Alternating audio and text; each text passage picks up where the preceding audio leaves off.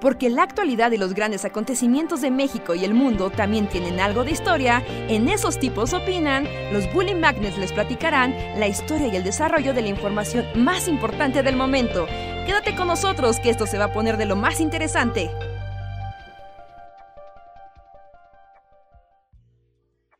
Hola, hola a todos y todas, sean bienvenidos a una noche más de El Bully Podcast. Esos tipos opinan con nosotros, los Bully Magnets, que platicamos con ustedes, opinamos de cosas random y los deprimimos y alegramos en igual proporción. Espero estén teniendo una noche agradable. Yo soy Andrés y gracias por conectarse una vez más. Hola, ¿cómo están? Yo soy Luis. ¿Y qué tal los trata esta temporada de lluvias? ¿Y qué onda amigos? ¿Qué tal? Buenas noches, bienvenidos a Esos Tipos Opinan. Eh, pues sí, ¿qué tal los trata Noche de Lluvia? Este es el 448, 8, 8, 448. Esos tipos opinan 4448. Bienvenidos. Es que necesito llevar la cuenta. si no, ¿qué pasa? Si, si no llevas la cuenta que explotas. Pues podría generarse un bucle en el espacio-tiempo. ¿Qué tal si digo que es uno anterior? Que se resetea la realidad. Eso estaría bueno, ¿no? Cuando ya nos falte tiempo, resetear la realidad, Reinhardt. Sí, pero bueno, nada te garantiza que la otra es mejor. 448. 4448. Estamos a 2 del 450. Y nos hace. mágico realmente. ¿Qué es mágico? O sea, no es tan mágico, digamos. No, no, no, no. 500 es mágico, 450 es como. como solo el un número cerrado más. Ajá. Sí, sí, es la advertencia de que estamos cerca de los 500 podcasts de esos tipos opinan, solo de esos tipos opinan. Sí. Sí, antes era más complicado y los spoiler alerts, pero estamos a 500. Pronto, pronto será 500 y ya. Será toda una carrera radiofónica, como no hay algo. Hay que hacer una, hay que hacer una fiesta. Una, fiesta, del podcast. fiesta de podcast con alitas y hamburguesas. No, alitas no. Presencial, así, con la, con la comunidad y todo.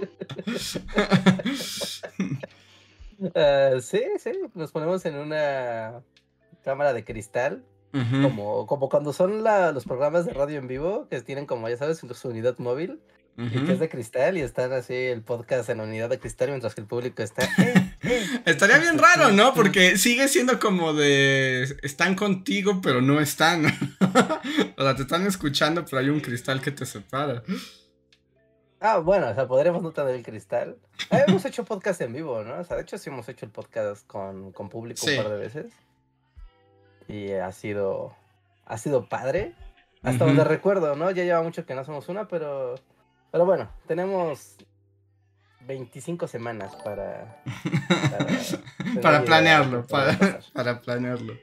Es verdad, yo siempre me emociono. Bastante, son como seis meses. Sí. ¿No? Sí, como... Pues, es como... Es como agua, ¿no? Seis meses es nada.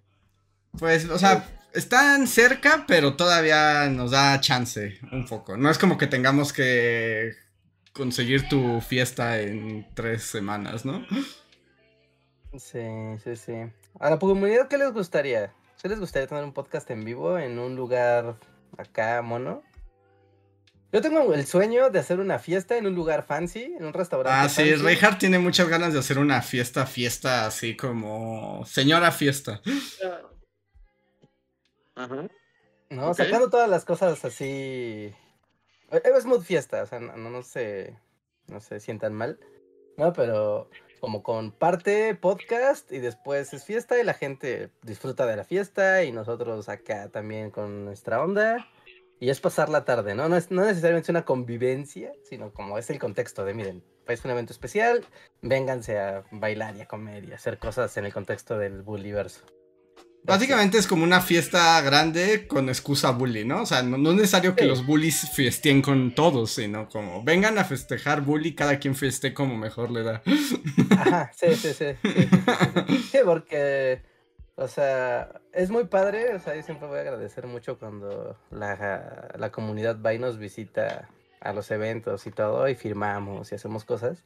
Cosa que es increíblemente cool. Pero hay que, hay que decir también como el otro lado, ¿no? Que terminas agotado. Pues, son dos horas o tres horas firmando cosas y hablando con la gente y todo. ¿no? Y terminas así ya tostado, así como, wow, esto requirió más energía que un reactor nuclear. Sí, ya no, ya no tienes ganas de fiestear. ya no tienes ganas de fiestear, entonces es como más, más chill. Y el podcast es la excusa para fiestear.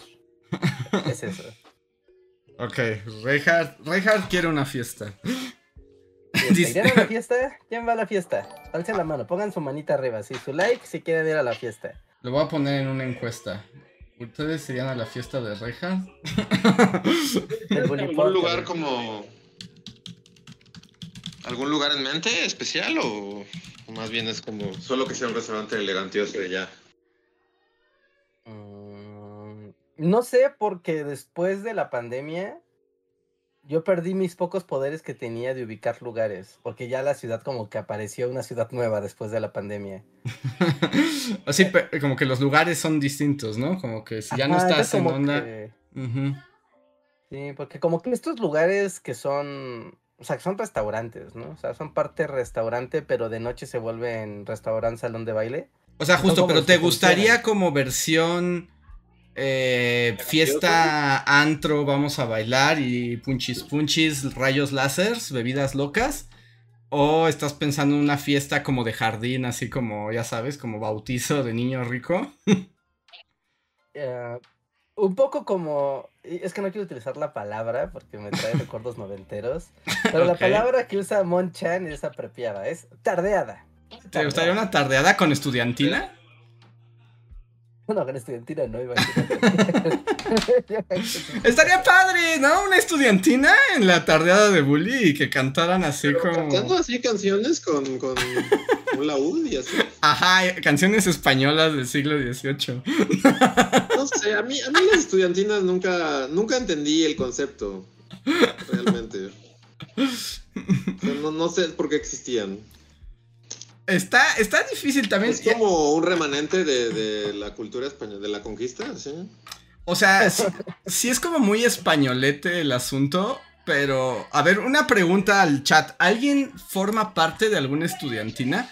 Porque lo que tienes razón con lo que dice Luis es que yo no me imagino en qué momento tú dices, quiero ser estudiantina, o sea, quiero, quiero formar parte de... Pero no sé si ustedes también, pero pero como que siempre había alguien en su círculo cercano que estaba en una estudiantina, ¿no? Y era súper random y como que justo no querías preguntarle así de, ¿pero por qué? ¿Cómo acabaste ahí? Así de... Eres mi compañero de, no sé, de la clase de informática, pero, pero también es en una estudiantina y... Cantas pues y te pones como traje ridículo y cantas canciones. Serenatas, cantas serenatas y no sé, incluso para mí sería como, o sea, ¿es, una cosa todavía la estudiantina o ya no existen? Sí, esa es una buena pregunta, ¿eh? Igual es como, ¿la pandemia acabó con las estudiantinas? Porque, o sea, luego sí los ves, pero era como súper común en las preparatorias. Creo que, creo que es como muy de prepa, ¿no? El onda estudiantina. Era como súper común, como en 1914, ¿no? Cuando éramos estábamos en la preparatoria.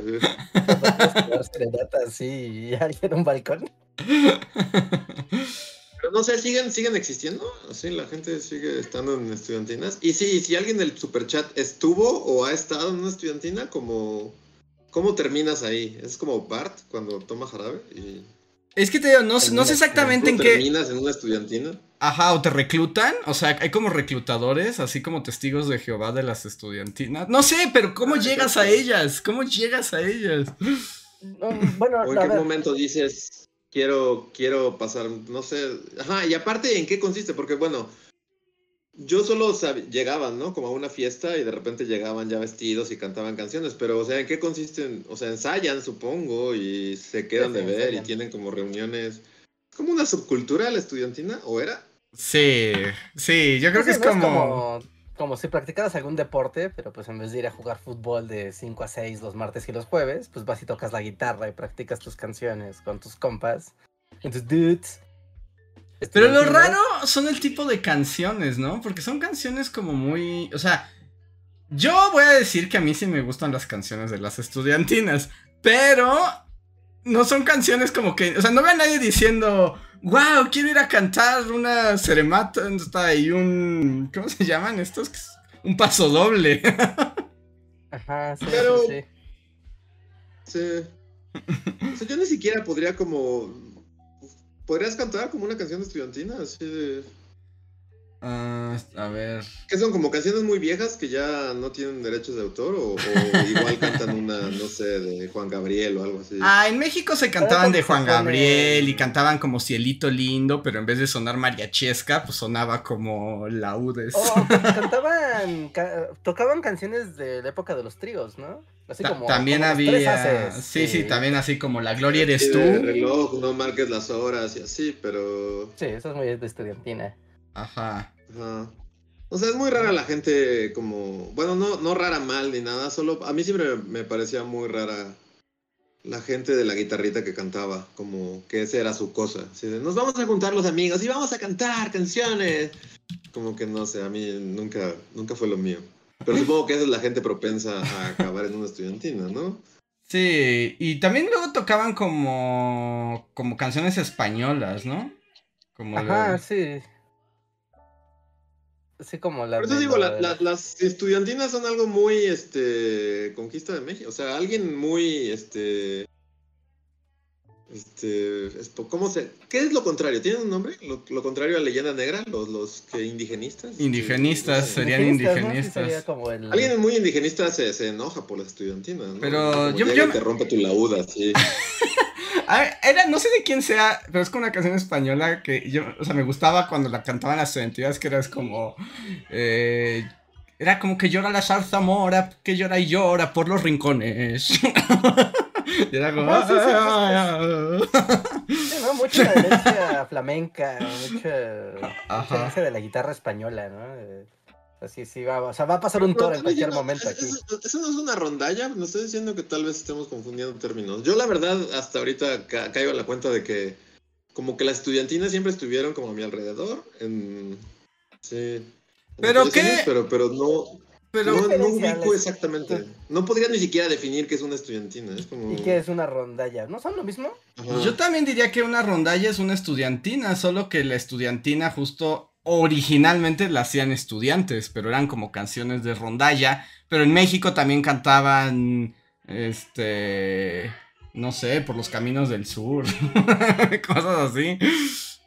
Ajá, porque básicamente, o sea, tanto la estudiantina como la rondalla, si alguien pertenece a alguna y no sabe explicar mejor, estaría bien, pero básicamente es un grupo de personas con guitarras. Pues eran ¿No? distintos, O sea- de cuerdas, digamos, instrumentos de cuerdas. Bueno, de cuerdas, ándale, sí. Son- pero son solo cuerdas. O sea, no hay nadie ahí. No vas a ver a alguien con un tambor.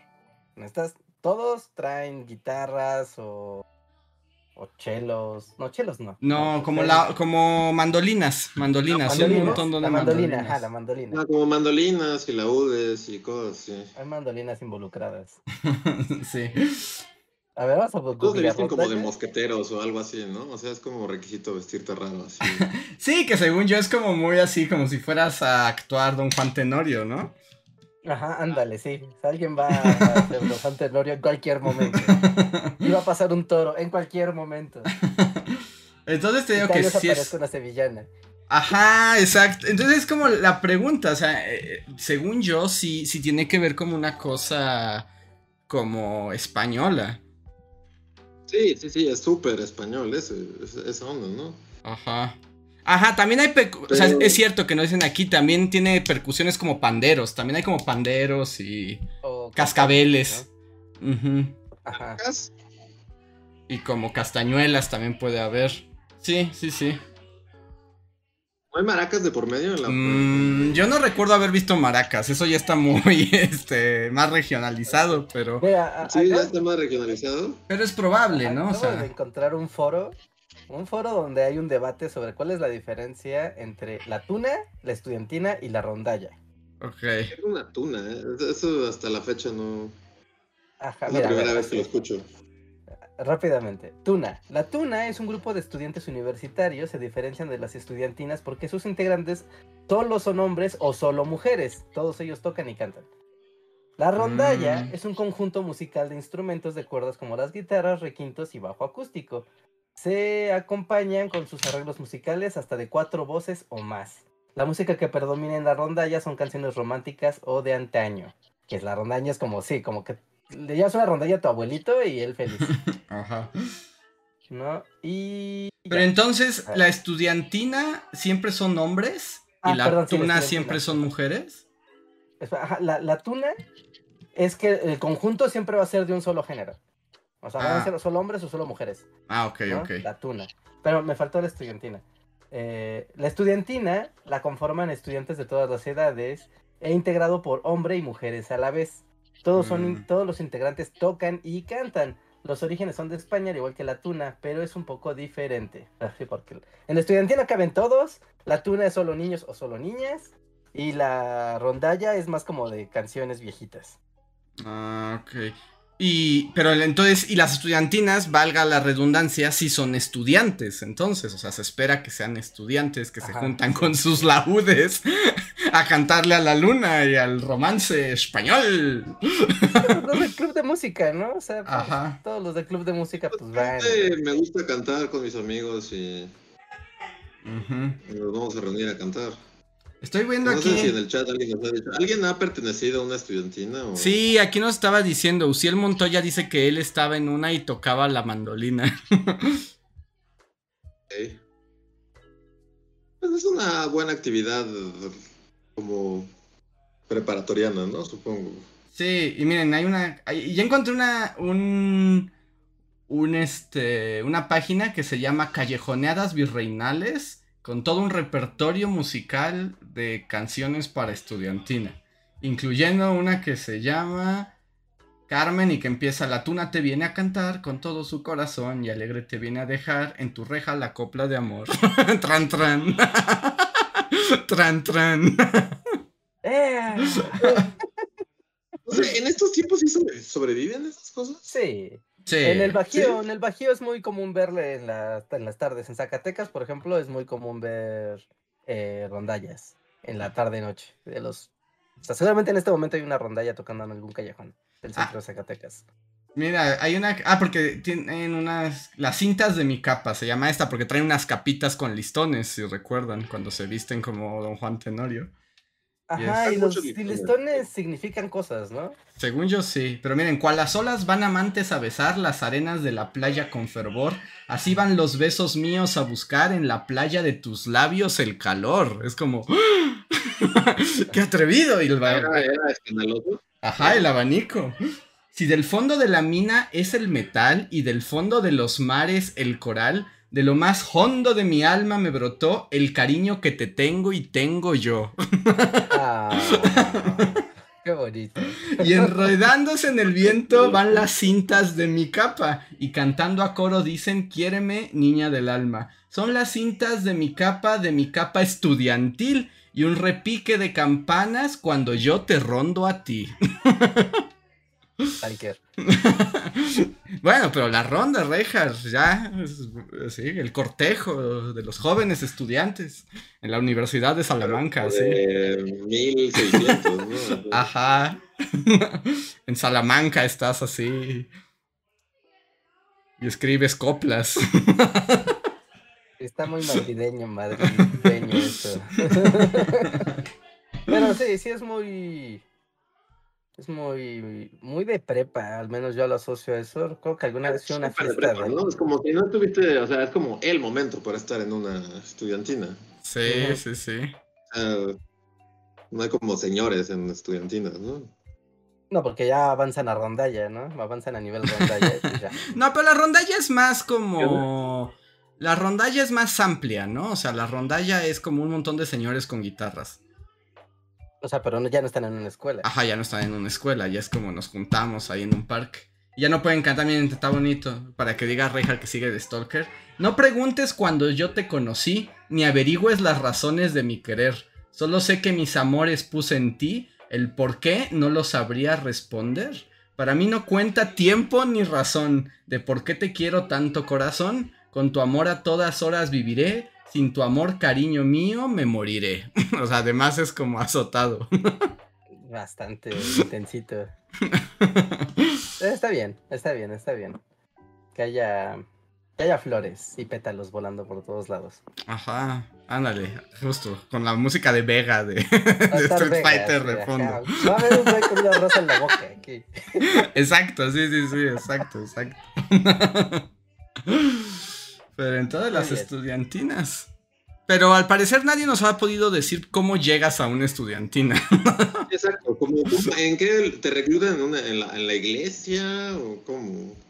hay como un paso, ¿no? Porque la gente que canta en las iglesias, que suele ser igual un conjunto de guitarras. Sí, exacto, ajá. Como, que, exacto, es como el, ah, te lleva, el canal adecuado, ¿no? Empiezas cantando canciones del Señor con, con Empiezas con el y tienes su guitarra. Y supongo que ya de ahí es así como, hey, ¿qué tal si los viernes nos juntamos a cantar canciones? Y así naces, así, o sea, supongo entras al mundo de la estudiantina, ¿no? Si no, no me imagino cómo, en dónde te reclutan. ¿Los parques? te habitan una red así, vas pasando y te secuestran. Aparece un vato con traje de rondalla y un parche en el ojo. Mira, dice, dice Luciano Montoya, mis papás me metieron a a la de la escuela porque les dijeron que me iba a servir para aprender a socializar. Posdata, no sirvió, jaja. Pero sí fue buena experiencia. Y mira, Isaac dice que yo me inscribí a la Tuna porque tenían más instrumentos en la universidad. Y Eduardo Lara dice, a veces está como actividad cultural de las escuelas. Bueno, sí, también hay escuelas que ya las tienen como integradas, ¿no? Ajá, híjole, bueno, no sé si hay alguien aquí, gente lasallista. Ándale, es como de la Salle, sí. Como de la Salle, ¿no? Ese, está la, la rondalla de los lasallistas. Fui lasallista y, bueno, y no conocí las estudiantinas hasta al salir de la Salle, extrañamente. Como que en mi estancia lasallista nunca... ¿No hubo? Nunca me tocaron como tal, tal vez igual porque de nuevo eran como tiempos o sea, como eran solo hombres en mi escuela, y supongo que tal vez por eso. Pueden hacer una tuna, no, podrían hacer una no te acercaste al club de música y pues, no te enteraste. No, no, no, o sea, no existían, en mi escuela no existían las estudiantinas. Y yo las conocí hasta la prepa, justo porque, o sea, pues sí tenía amigos que, que, como que estaban en estudiantinas y, yo ni siquiera sabía qué era y de repente en una fiesta solo llegó gente vestida muy rara a cantar. pero además tú fuiste lasallista en la secundaria, ¿verdad?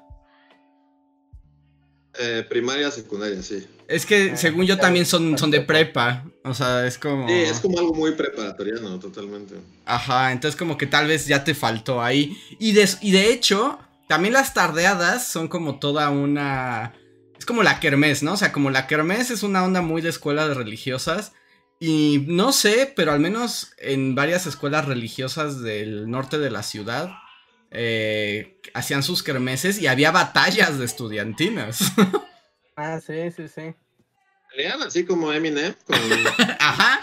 Sí, sí, sí, exacto, como Eminem. Cada, uno pasaba y... Sí, sí, sí. Eh, yo alguna vez fui una de esas en el Colegio México, no el Colegio de México, sino el Colegio México, ¿no? Que era prepa. ¿No? Y igual era una batalla de, estudiantinas y todos con sus listoncitos y así. Y, estuvo padre, o sea, sí estuvo cool, ¿no? Y luego como el World War Challenge estudiantina es en el Cervantino, ¿no? El único que creo que ha estado en un Cervantino aquí es Reinhardt, ¿no?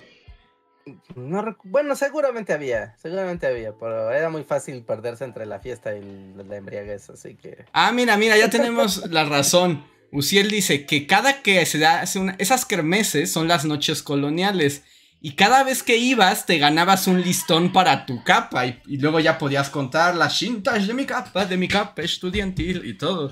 Pero es por eso, porque ¿en cuántas has participado? Wow. sí, sí, sí, pues es que ya es jugar rankeado en el mundo de, sí. las estudiantinas. Ahora siento que da como para un video, pero no sé qué tanto jale gente la historia de las estudiantinas. Pues seguro hay un submundo. Solamente o sea, solamente lo verían con emoción la gente que está en estudiantinas y es como de nadie nunca habla de nosotros. Cada que inicia la primera noche de verano, y llega la noche colonial, ahí sería todo. Ah, mira, de aquí viene la tradición. Ah, miren, aquí estoy viendo más canciones y claro, esta es muy de estudiantina, seguro la conocen, la de De colores, de colores se visten los campos en la primavera. Eso a coro. Sí. También Don Quijote, esta no la conozco. Españolerías. Patio que huele a noviazgo, a coplas y a rosas y a flores de azar. La noche escapa española que con su negrura te supo embosar. Sí, está, es lo más español que he escuchado así en mi vida. wow. Este es de Agustín Lara.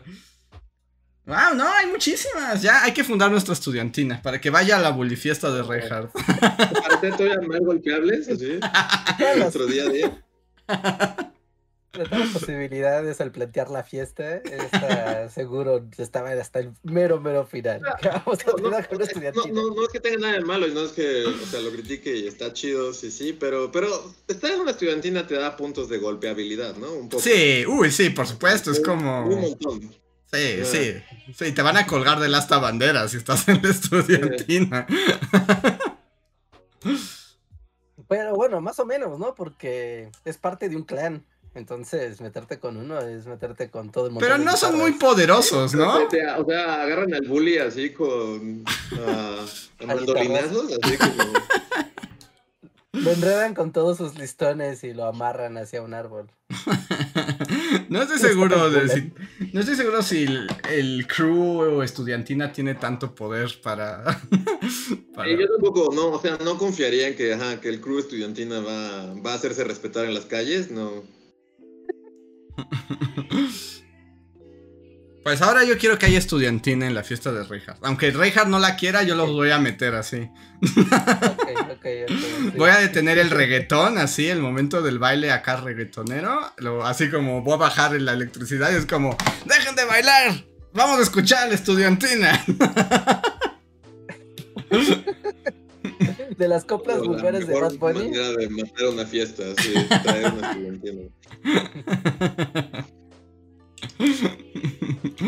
Está bien, está bien. Pones solo una, un rastro de listones, así, y que entra de la fiesta. y de repente vas a poner ya un montón de, chicos con guitarra. Está bien, está bien, está bien. La, música y cómo une a la gente la música es, es bonito. Eso que ni qué. Pero, pero bueno, pues entonces ahí. Nunca creí que habláramos de estudiantinas, pero. un tema nuevo. Tenemos temas nuevos. Es un, ah, exacto. Este es un tema nuevo. Nos refresca. Sí, sí, sí. ¿Alguna vez? Ah, yo no estuve en una estudiantina ni nada por el estilo. Pero estuvo cerca porque yo en la prepa iba en el. ¿Qué era? La materia la materia optativa de coro. Entonces, pues mm. cantaba.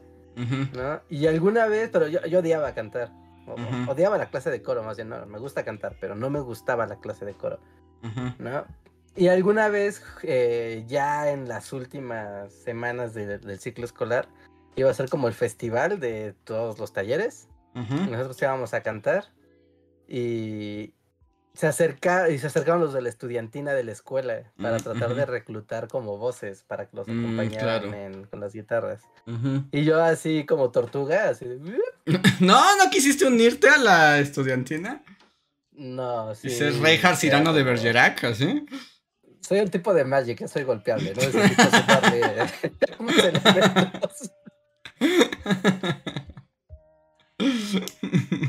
Pero no, no, no, como que no me no me levanta ese espíritu las canciones de la rondalla. Es como de, no, no, no, no me gusta, no, no me llamaban la atención las canciones. ¿no? Era como de, no, yo creo que no. Pero estuvo cerca, pasó cerca ese listón. El listón te... Tal vez tu vida entera hubiera sido diferente así. Si te hubieras metido en la estudiantina, así. Ahorita serías, no sé, dirigente de Moreno.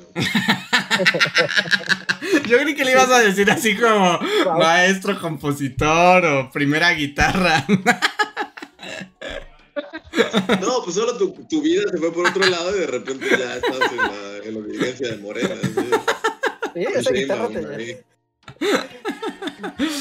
te llevó como bastante más lejos de lo que pensarías. Pues no sabes los caminos de la vida, o sea, es el efecto mariposa, Reija. Es así como te metes a la estudiantina en lugar del Magic y terminas siendo dirigente de, del PRD, así. Reija, antes cántame esa canción. Deja que te jale también. Una de Tabasco, cántate una de Tabasco. ah, pero la de Tabasco es un Edén, ¿no? Esa le cantarías. Yo estaría Sí, así pues, harto de, de esa canción. Es la quinta vez en del- es la quinta vez en dos días. Imagínate lo que estarías ganando siendo así el, El juglar de el AMLO. juglar de- de- del Juglar PG, no mames. Seguro sí vives en, en Polanco. güey. Traigan al juglar. Chop, chop, chop, chop.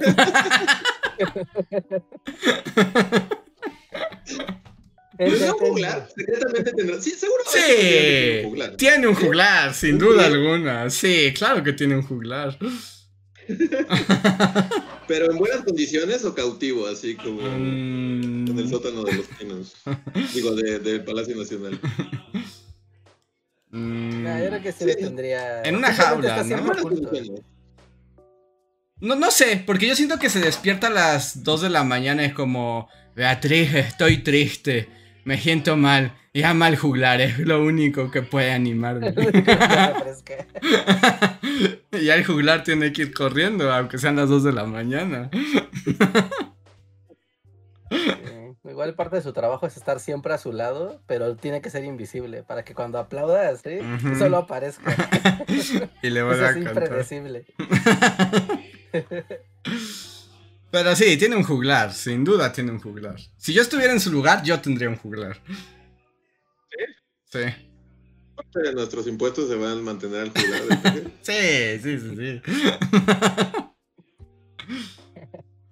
Eh, Estoy de acuerdo con que sea, haya un juglar, un juglar presidencial. Sí, el otro día estaba como en esa búsqueda de, ah, video, video, ¿de qué será el siguiente video? Que siempre es como conflictivo seleccionar temas, Ujú. ¿no? Y estaba pensando justo en los, o sea, no en el juglar, sino en el bufón.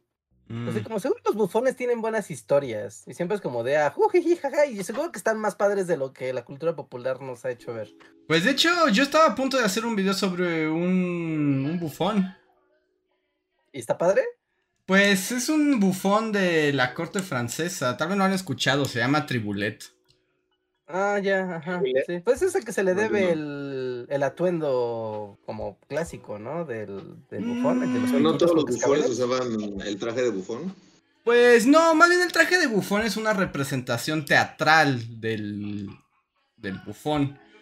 Más bien, Tribulet es famoso porque tiene una historia como de ser bien smartass y ganarle al rey, que no la voy a contar por si hay video, pues ya no tiene ningún sentido si se saben la historia del bufón. no la Que busquen, no la busquen. Pero si quiero, Ya todos lo están googleando, es tribulet. pero si quieres hacerlo rejar, pues haz la historia de Tribulet. Sí, bueno, o sea, no, no de él, sino como de dónde sale que el... O sea, es como si tú quisieras tener YouTube, y es como, "Tráeme que me entretenga. Ajá, sí, Es como exacto. Que cante, que Sí, baile. pero o sea, sale tribulet y te dice los 10 aviones. Es el tribulet contemporáneo, ¿no? Porque claramente Las sí. cinco islas más recónditas de la Tierra. Y es así como, número 5. La isla de Santa Elena fue. Ah, yo tengo- del reino. Ah, yo tengo una historia, no sé si la deba contar, de, de alguien que se convirtió en un bufón contemporáneo. ¿Y, y a quién le bufoneas? La voy a contar, ni modo. De todos modos ya está muerto, entonces ya no importa. Ah, ya sé quién, yo ya sé esa historia. Ya te la conté, ¿no? historia. Se las conté solo a y- Y, la ustedes. verdad es que, o sea, está bien. Yo lo hubiera hecho.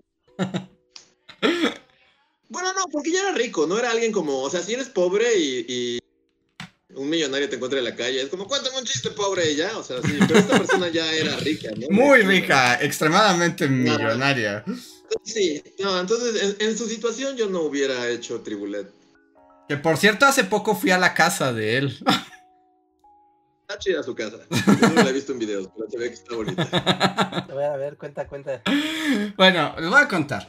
En México existe una familia muy encumbrada que viene desde antes del porfiriato, de ultra mega millonarios y gente ultra culta, que son, y deberán, son los Tobari de Teresa. Los Tobari de Teresa son como las personas así, como el abolengo más abolengo que puedes conseguir en México. Eh, Rafael Tobar de Teresa fue este secretario de cultura y todo, y una vez lo conocimos y dijo, denle todo a esos muchachitos para que los Bully Magnets sean lo máximo, y luego se murió. Porque la vida es a los Bully Magnets, pero se murió así como a, los 20 minutos. Fue muy triste, chat. Fue muy triste. Nos prometió que íbamos a tener contratos millonarios y nos iba a apoyar un millonario. Y luego se murió. a veces pienso que estamos malditos. Pero su hermano, Guillermo Tovari de Teresa, que era como el más famoso, eh, que, su casa actualmente está abierta al público y pueden ver. Roma, ¿no? ¿O la del Valle? No, es ahí en Coyoacán, ¿no? No, en la Roma, es en la Roma. ¿La Roma? Ah, ok, ok, ok. Es su Roma, eh, es en la Roma y está su casa para que vean lo millonetas que era con su colección personal de arte, porque era como curador de arte y así. Y eh, tanto él como su hermano, literalmente sí eran genios. O sea, eran genios de unas familias súper millonarias. Eh, niños genios que además estaban súper educados. O sea, solo piensen que Guillermo Tovari de Teresa, así como a los 13 años, fue nombrado como este asesor de arte, curador y asesor de arte de Díaz Ordaz. O sea, Díaz Ordaz tenía un niño de 13 años que era Guillermo Tobar de Teresa y lo mandaba por el mundo a que le compraba obras de. de arte. Y a eso se dedicó mucho tiempo. Pero la vida pasa y tarde o temprano caes en manos de alguien más rico que tú. y Guillermo Todari de Teresa se convirtió como también en el curador y así de Carlos Slim. De hecho. O sea, él compró todo lo que está en el Sumaya y así. Ajá, de hecho, toda la colección del Sumaya, que es como de arte virreinal, fue seleccionada y encontrada y todo por Guillermo Tovari de Teresa, que trabajaba para Slim. Pero la neta es que me, me pasaron el chisme que ya al final, o sea, como que no sé si ustedes lo sepan, chat, lo hemos contado, pero Slim a todas partes va con un antrash. ¿no? o sea, a todas partes va rodeado de un montón de personas que son como sus bufones. Porque justo como dice Reinhardt, es así como, entreténganme, soy el rey, son muy millonario. Y cuentan que entre muchas de los poderes de genio que tenía Guillermo Tovar de Teresa, es que se sabía de memoria libros completos, ¿no? O sea, Así. Como...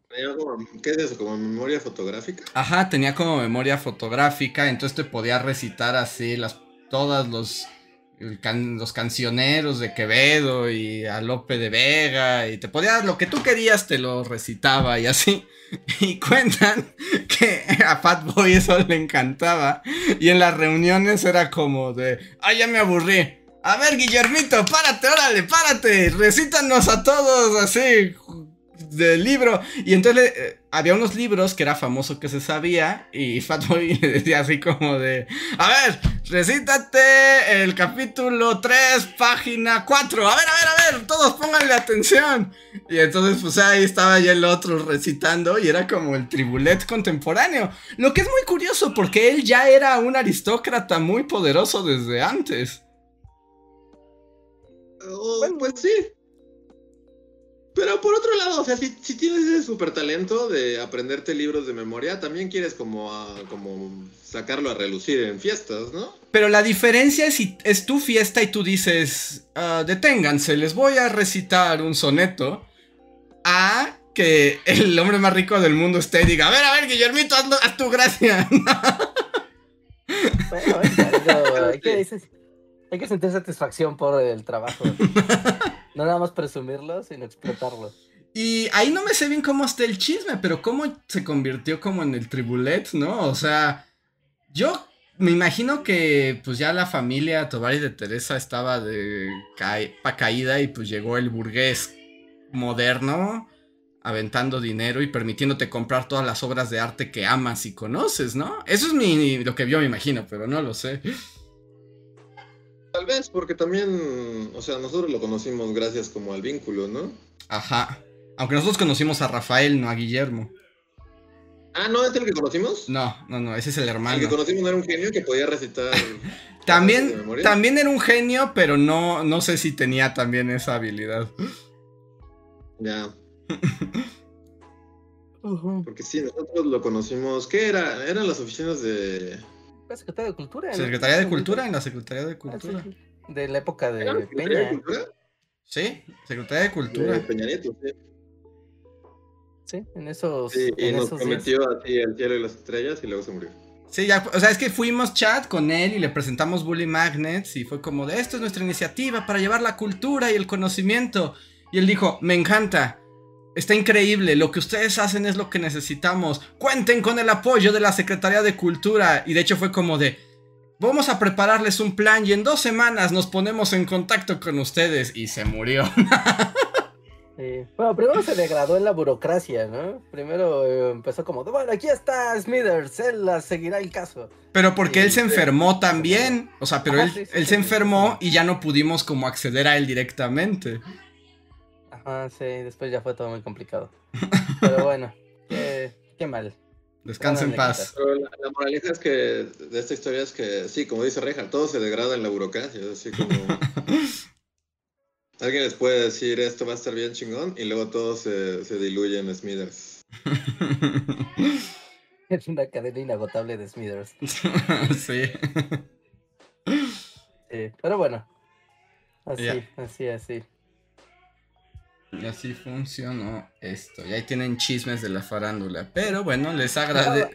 Ah, no, sí. Ah, les, les, voy a contar así hablando de. Como es una anécdota medianamente similar. Pero una vez estaba yo en una fiesta. No hace mucho, de hecho. Estaba yo en una fiesta, ¿no? Y tu, tu, tu, tu, tu, tu, tu, tu, tu, todo bien. ¿No? Y yo estaba así como de, ah, estaba cool, porque pues estaba con mis, estaba con mis amigos y así, pues relax, ¿no? Pero eh, dije, ah, qué bien, ¿no? En la fiesta todo va como muy, muy chill, todo chido. Pero después uno de mis amigos les dijo, oigan, ¿ya vieron? Él es el de Bully Magnets. Y ya como que voltearon y dijeron, ah, pues estaba oscuro, ¿no? O sea, pues todos estábamos bailando y así, son unos güeyes. Y ya fue de, ah, no manches, sí es cierto, yo he visto tus videos, la la la, de tus amigos, el canal, es como, ah, ya sabes, ¿no? Como, Y así como, ah, pues sí, ¿no? Pues qué, qué lindo, ¿no? Gracias por ver el show y, y ya, ¿no? Y ya, ¿no? Todos seguimos en la fiesta y todo. Pero ocurrió que la fiesta estaba, estaba haciendo mucho ruido y los vecinos se enojaron. Entonces, uno, no sé, alguno de los vecinos se enojó tanto que fue y bajó el switch de la luz de la casa de, de, de mis amigos. ¿Y entró una estudiantina? ¿Y luego entró una estudiantina? y en eso entró una estudiantina. que pasé en Garfield por ahí. Pero. Pero no, no, fue como. se fue la luz y todos así como de. Ay. Bueno, pues, ¿qué hacemos? Y un, un, par de chicas se acercaron, así de. Ah, pero ahí está Reinhardt de Bully Magnets, que nos cuente una historia. Ah, sí, fue entretenernos, entretenernos, payachito. Cuéntanos una historia. Y así, güey, no soy cuentacuentos. Y todos, historia, historia. historia, historia. Cuéntanos algo de historia, lo que vuelve la luz. no me acuerdo, algo les inventé. Así como de, ah, les voy a contar sobre Porfirio Díaz. A todos nos gusta Porfirio Díaz, ¿verdad? ¿Y te sentaste como el abuelo Simpson a contar del limonero? Sí, literal estaba sentado rodeado de todos los invitados de la fiesta esperando que yo les contara algo. Porque no había luz. En lo que volvía la luz. Pero aquí por la... suerte yo sí de... La pregunta es, ¿y si les contaste algo? les empecé a contar como de. Porque todos estaban así como de, güey, te estamos viendo. O sea, sí aplicaron la de. Chop chop. Él sabe de historia y es youtuber. Tiene que saber decir cosas. Y yo soy de ¡ah! Y bueno, les seguí el juego, les empecé a contar, no me acuerdo qué les conté, para algo de Porfirio Díaz, ¿no? Y, y entonces, por suerte, para mi suerte, regresó la luz. Y tú, te decía, ¡sigue la fiesta! ¡Nunca te necesitamos! No, no, me, me sentí usado, me sentí así como, como tribulet, así. ¡Chop, chop! ¿Eras tribulet? ¡Entretenlos! Pues sí. Sí, fue muy, fue, fue muy duro, fue muy duro. Eso- no, no, no, no, es, es, es feo. Pero, pero fue chistoso que se fue la luz y lo primero que gritaron fue es un cuento. Sí, no, no está padre. No le hagan eso a la gente. Sí, sí, sí, sí. Entonces, pero ti- tiene algo como curioso, ¿no? El que sepas contar cosas, como que es algo que llama la atención. Entonces, como le pasaba a Tobari, como de, a ver, cuéntanos una cosa, mira, ¿no? Poder decir cosas. Sí, ¿te puedes ganar la vida de eso? O sea, está chido, ¿no? La, la vocación de, de acabar como juglar o como, como bufón de la corte es así como... Es mejor a morir de hambre. Y que la historia de los bufones, ya, o sea, como entrando más en onda histórica, está bien interesante. En el Museo del Prado hay un montón de retratos de bufones. O sea, Pues como que los reyes también mandaban a retratar a su bufón. Y había Pues bufones muy raros. cosa. Ajá. Este, se ve que no, sé, que no te quieras picar los ojos todo el día y eso, mira. Aparte yo creo, no sé, creo que la, la cultura popular, y no lo sé, no, no he investigado, tal vez Andrés tú sepas más, pero para ser bufón yo creo que tendrías que ser una persona bastante ingeniosa e inteligente, porque Tenías para que ser llegue muy ingenioso. te diga, güey, cuéntame algo, y tú le puedes responder, no, cualquier persona puede hacer eso. Sí, cantaban, bailaban, contaban anécdotas, chistes. Y como la, el chiste del bufón es que era como la única persona en la corte que de alguna manera tenía permitido burlar al rey, ¿no? O sea, Pero también si se pasaba de lanza o lo agarraban. Los mataban, igual sí. de hecho hay muchas historias de, de- de bufones que fueron ejecutados por pasarse de... o por agarrar al rey en mal día, ¿no? Agarras al rey en un mal día y pues... Ah, sí, como que tal vez no es tan buena idea, pero... Que, que por, que, por ejemplo es muy famoso en Shakespeare, en el Rey Lear. O sea, el rey tiene su bufón. Y parte importante de la obra, cuando el rey Lear es expulsado por sus hijas, que lo dejan como en la miseria, y el rey Lear empieza como a enloquecer, el único que lo sigue acompañando es el bufón. Y empieza a haber un juego entre ellos de quién es el bufón de quién, ¿no? O sea, quién le sirve a quién De diversión. de diversión al otro, exacto. Y hay como toda una, una dinámica y hay... Ahorita no me acuerdo cómo es la frase, pero hay una frase justo que dice el bufón de que el, el bufón es como el rey, en realidad, es como que se invierten los papeles y el rey Lear enloquece y luego se avienta en una tormenta y el bufón lo cuida y el rey Lear cree que es el bufón en una escena apoteósica y todo muy interesante. el rey Lear, bufones.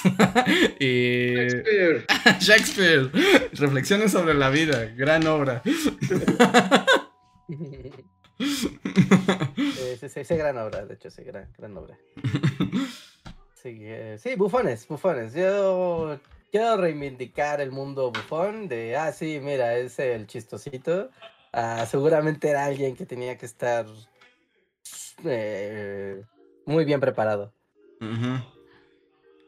porque Entonces- si no divertías, también te mataban, ¿no? También, es que también era eso, tenías que tener el equilibrio correcto entre no insultar al rey, pero también hacerlo reír y como justo, ser interesante.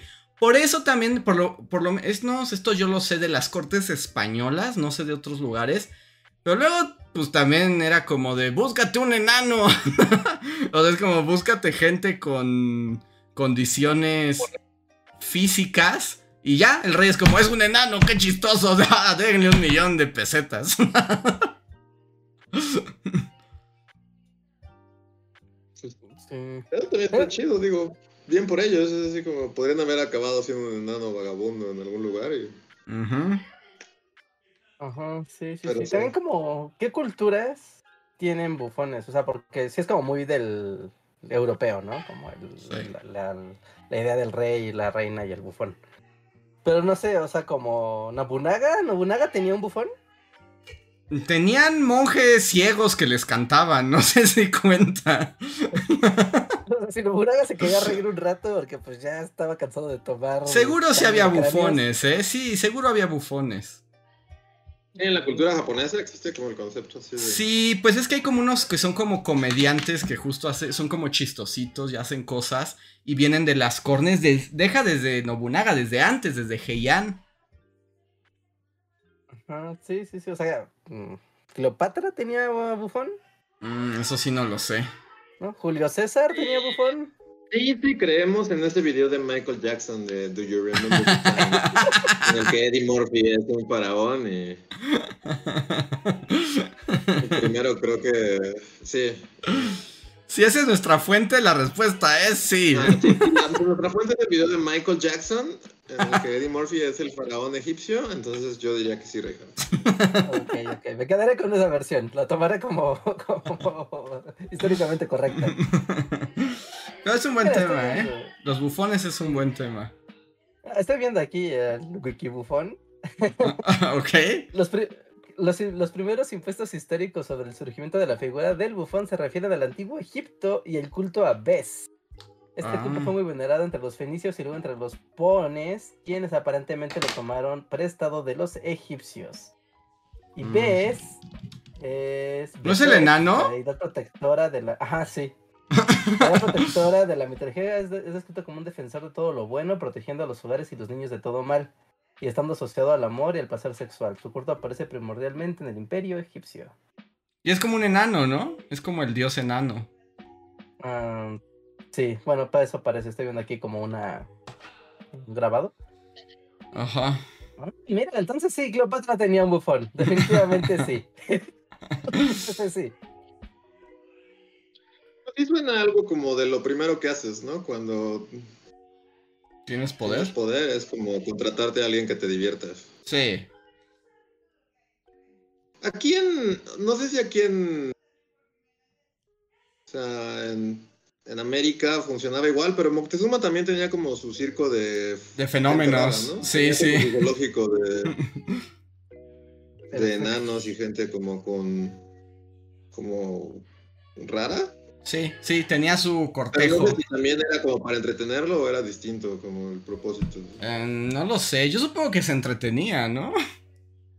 Oh, no, es que todo. No sé, porque era como un zoológico. Más bien lo tenía como en su zoológico de gente anormal.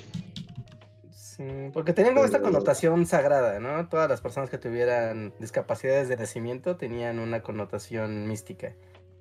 ¿No? Y tenían su, o sea, este como zoológico humano, pero pues, en realidad era como el, el resort de, de las personas con discapacidad congénita. Y te digo que también en Europa, por ejemplo, si, si ven las meninas, el cuadro de las meninas de Velázquez, o sea, está la infanta Margarita, las meninas, y está su bufona, que es una enana, es una mujer enana.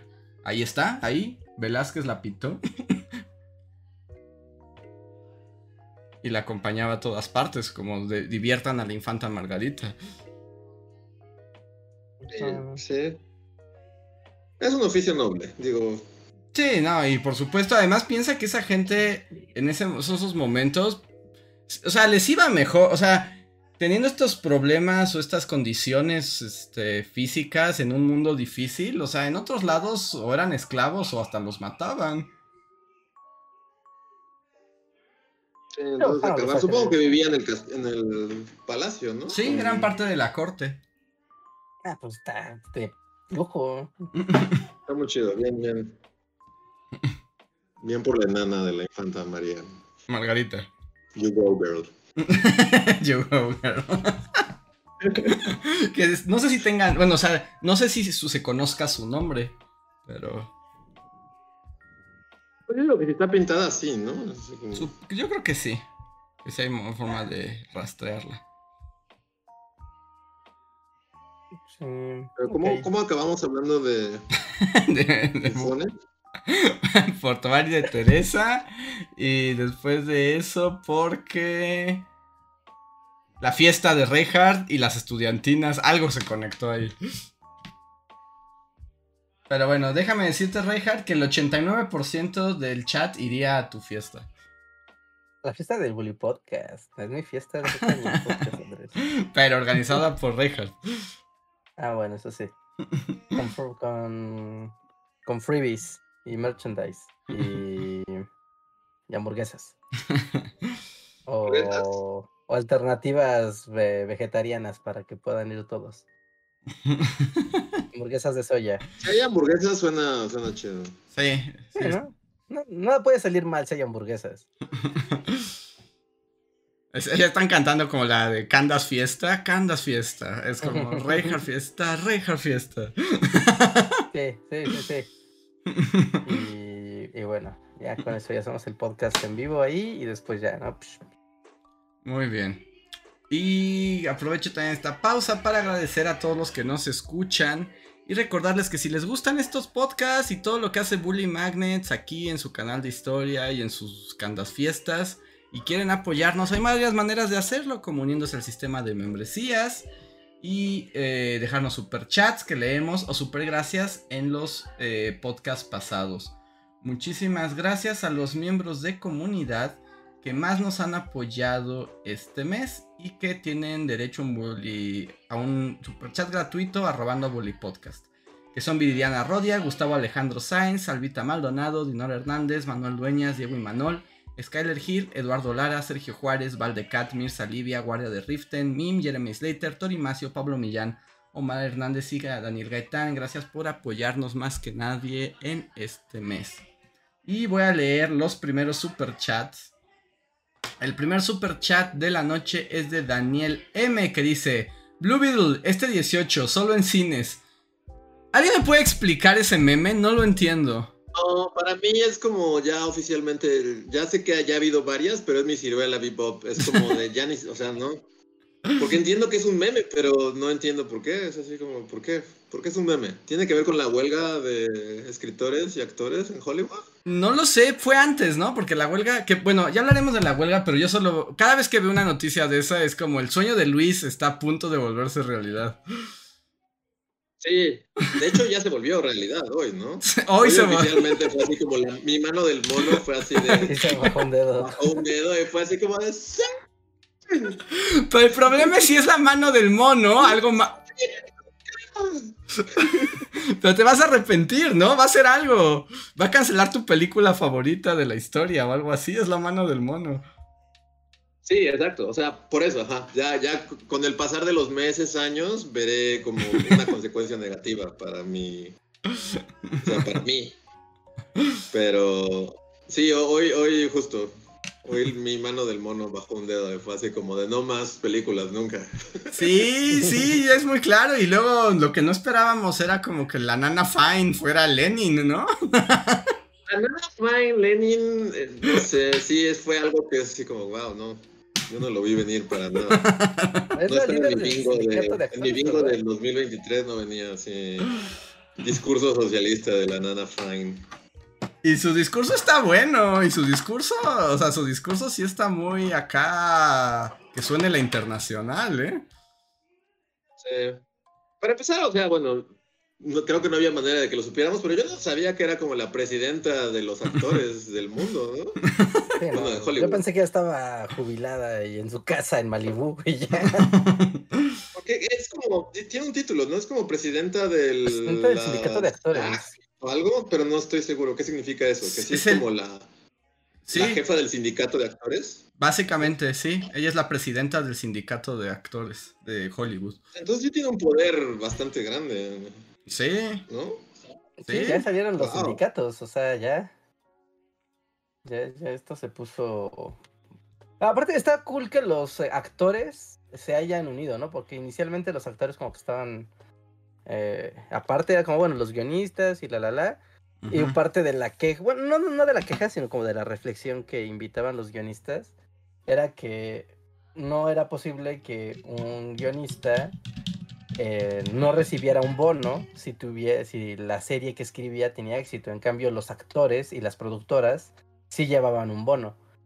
¿no? Y era como de, bueno, no, pues sí, claro, aquí como que no, no le están tirando tierra a los actores, pero simplemente como que ponen en, en contexto, ¿no? De, oye, pues yo escribí, o sea, sin mí Merlina no sale bailando tango, o sea, perdón, ¿no? Y quien se lleva el bono es Merlina, que bien por ella porque lo hizo muy bien, pero pues yo, ¿por qué no me llevo el bono? Si yo lo escribí, a mí se me ocurrió.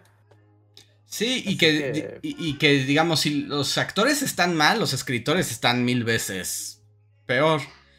Y los actores se unieron también, como que el punto de encuentro entre los escritores y los actores es también las inteligencias artificiales y la tecnología. Porque uno de los puntos es que se estaban ahorita organizando unas compañías en Hollywood para todos los actores del fondo, la gente que sale caminando y tomando cafés eh, el trat, la idea... Ajá, con CGI, la idea era pagarle a un actor un día de rodaje, llamarlo, pagarle ese día, escanearlo todo, y el contrato era como de nos quedamos con tu cara para toda la eternidad y te podemos utilizar tu imagen de aquí en adelante para siempre, para rellenar las partes de atrás de todas las películas. Y fue donde dijeron Nel. dijeron Nel. O sea, ya, ya fue de broma. Yo no le veo el lado negativo. O sea, hasta el momento, ¿no? O sea, mi mano del mono. Ajá. Digo, tal vez en unos días, así como que. Pero es que por donde lo veas es como, o sea, sí es necesario, ¿no? Más allá de que odie las, que, que haya películas y quiera que se detengan por siempre. o sea, ya cuando como que pues lee sobre la situación, sí está muy apañado, ¿no? O sea... Sí. Es abusivo, es completamente abusivo y yéndose por el camino más fácil. Bajo todos como... Como que todo va encaminado a esto, ¿no? De ya ni siquiera vamos a necesitar gente, así como clonamos extras, le pagamos a los actores un día y los usamos su imagen por siempre y para siempre hasta el fin de sus tiempos. Y el contrato decía la eternidad, ¿eh? Literalmente. Sí, o sea, con... los escritores es lo mismo. Y. Sí, está, está muy horrible, la verdad, como. No, es salvaje. Y luego no sé si vieron también que al discurso socialista de la Nana Fine respondió el CEO de Disney. En una entrevista. Ajá, en una entrevista de televisión diciendo: ¡Ah! Esto llega en muy mal momento. Estos actores no entienden nada. Eh, sus demandas son ridículas. No podemos pagarles dinero, no hay dinero. Justo en una entrevista de televisión a la que llegó en un jet privado. a, una, a una junta con otros megamillonarios. Y también le sacaron, ese güey gana como más de 100 millones de dólares anuales. Ajá. Sí. Sí, bueno, también eso es como parte de las grandes quejas, ¿no? Que dicen, oye, el director de Netflix se lleva, aparte de ser el director y de tener acciones, aparte se lleva un bono. O sea, y ese güey, pues la verdad es, o sea, pues es el director, firma contratos y todo, pero pues él no hace las series. Sorry, o sea, ¿y por qué los guionistas y los, o sea, por qué los guionistas y los actores de, digamos, de segundo orden, pues no, y la disparidad, y además deja la, y la disparidad es muy grande porque los ejecutivos ganan millones de dólares y por ejemplo los escritores, y es parte, no tienen ya para pagar la renta, ya no pueden vivir en Los Ángeles. O sea, les pagan menos que lo que cuesta rentar una casa, en, una casucha en Los Ángeles. A los escritores. Y es como, no puede ser. O sea, con lo que ese güey gana en un mes, yo me compro hasta una casa, pago la hipoteca. Sí, pues sí, pero pues ahí está la parte de la... De, bueno, de otros problemas, ¿no? Es que ahí ya no es nada más de la parte de los, sí, sí, actores, sí. o sea, es un reflejo de esta sociedad que así funciona, ¿no? Porque lo puedes ver en cualquier otro rubro eh, de trabajo, pero sí es como, o sea, sí es de... Quieren vivir en Los Ángeles, que es una de las ciudades más caras del mundo, creo que es la ciudad más cara del mundo después de Nueva York, ¿no? Y es de la cantidad de dinero que necesitas para vivir aquí con relación a los salarios promedio en Estados Unidos, es como de, no, no, pues tú serías muy rico, ¿no? Ganarías mucho dinero porque vivimos en Los Ángeles. Y es como, pues, pues sí, ni modo, pues aquí está la industria, aquí están los estudios. Sí, porque más tienen que ir a trabajar ahí. Ah, ese es, no, pero que eso ya es como consecuencia de, la acumulación. Que de, hecho, por ejemplo, ahorita todo el mundo anda muy contento y como apoyando. Yo lo que espero, pero ese es mi sueño, no creo que ocurra o sea, está padre lo de los actores y los escritores y Hollywood y onda gringa y así. Pero yo espero que eso anime a más huelgas en todo el planeta. Necesitamos más huelgas. Sí, sí, porque es una huelga muy visible, ¿no? O sea, si ahorita los de la industria, no sé, del huevo se ponen de huelga o algo así, como que no. Pero justo yo también lo estaba pensando así, o bueno. Sí, también como que rondó el pensamiento hoy, es así como. Es una, es una huelga muy visible, como muy que todo el mundo se va a enterar, pero, pero como dice Reja, o sea, pero cuyas. O sea, la, base de, de la de la protesta, que es que así como los CEOs tienen yates privados y llegan en aviones, en sus jets privados a las entrevistas a decir, oh, es que no hay dinero, y es que no podemos. Como que es en todos los sectores, ¿no? Entonces, sí, yo también lo pensé, es así como este es el inicio de la llama, así para que, justo, para que las protestas se extiendan en, todos los sectores del mundo. Sí, que sea el... Yo digo que sí, la Nana Pine encendió la llama. es nuestro sinsajo, así. Sí, porque en, los sectores tecnológicos, o sea, bueno, todo lo que pueda ser afectado por la inteligencia artificial, así de manera tan descarada y, o sea, también tan descarada y chafa como lo están haciendo en Hollywood, ¿no? O sea, tiene que tener regulación inmediata. No puede ser así porque a la gente le quitas trabajos, eh, no te garantiza que eso va a darte un mejor producto y solamente estás velando por las ganancias de los ejecutivos. No, o sea, pues no, no tiene, no tiene ningún sentido, pero pues vamos a ver si esto se reproduce en el resto de, primero en el resto de las industrias del planeta, ¿no? O sea, yo pensaría, yo pensaría como, ¿qué piensan en la India de esto? O sea, que es la segunda industria del cine más grande del mundo. O sea, ¿y qué piensan en Bollywood de, esto? pues debe de estar igual, que se levanten, Reinhardt, todos a levantarnos, tomar los medios de producción. Bailando con un elefante.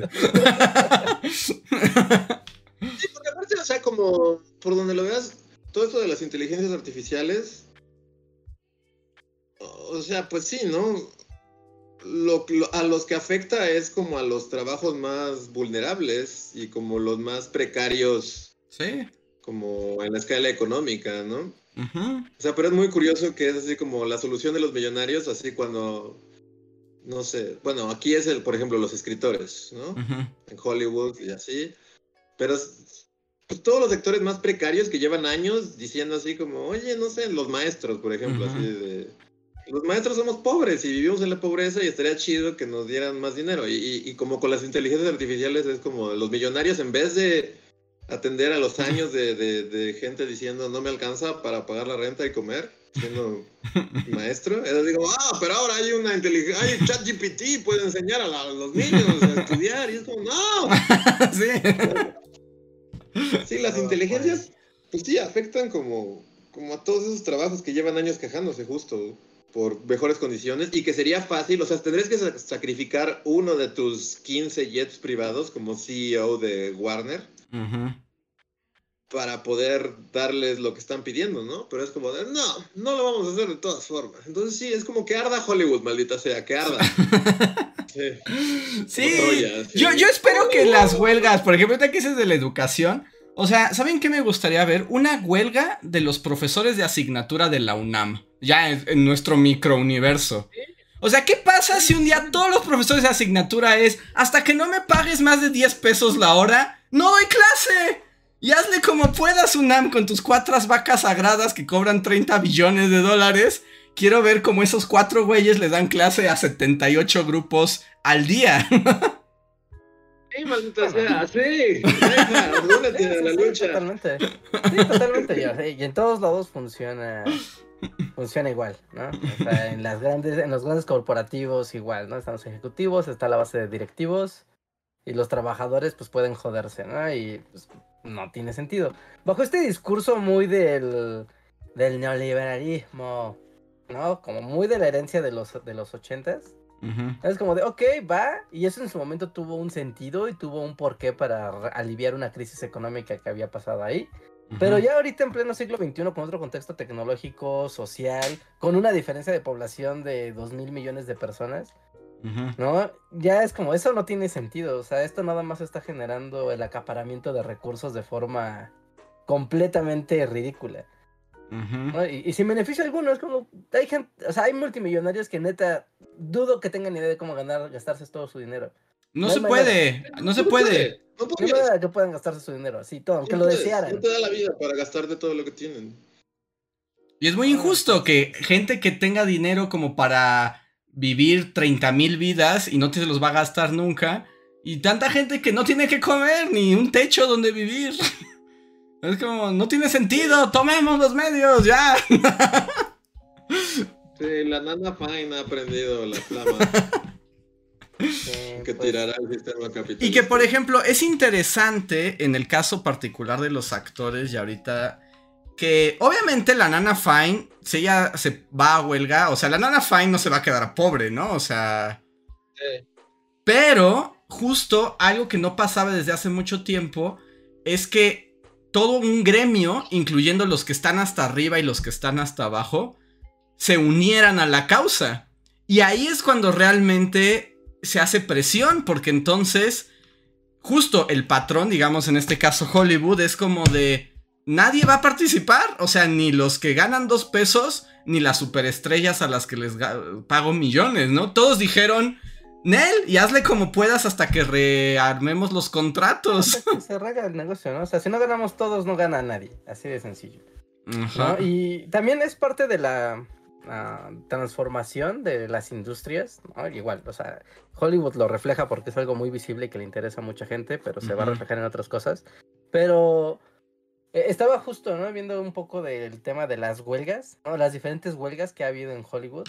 Y cómo todas estas huelgas tan profundas siempre van acompañadas de la transformación de la industria del entretenimiento, ¿no? Por ejemplo, una, una de las primeras grandes huelgas que hubo de guiones, ¿no? De guionistas, fue cuando en los años 80 empezó a haber el gran boom de las cableras ¿no? que pues empezó a ver, ya sabes, como ah, de repente ya era, ya había la necesidad de segmentar los públicos en tan específicos como fuera posible.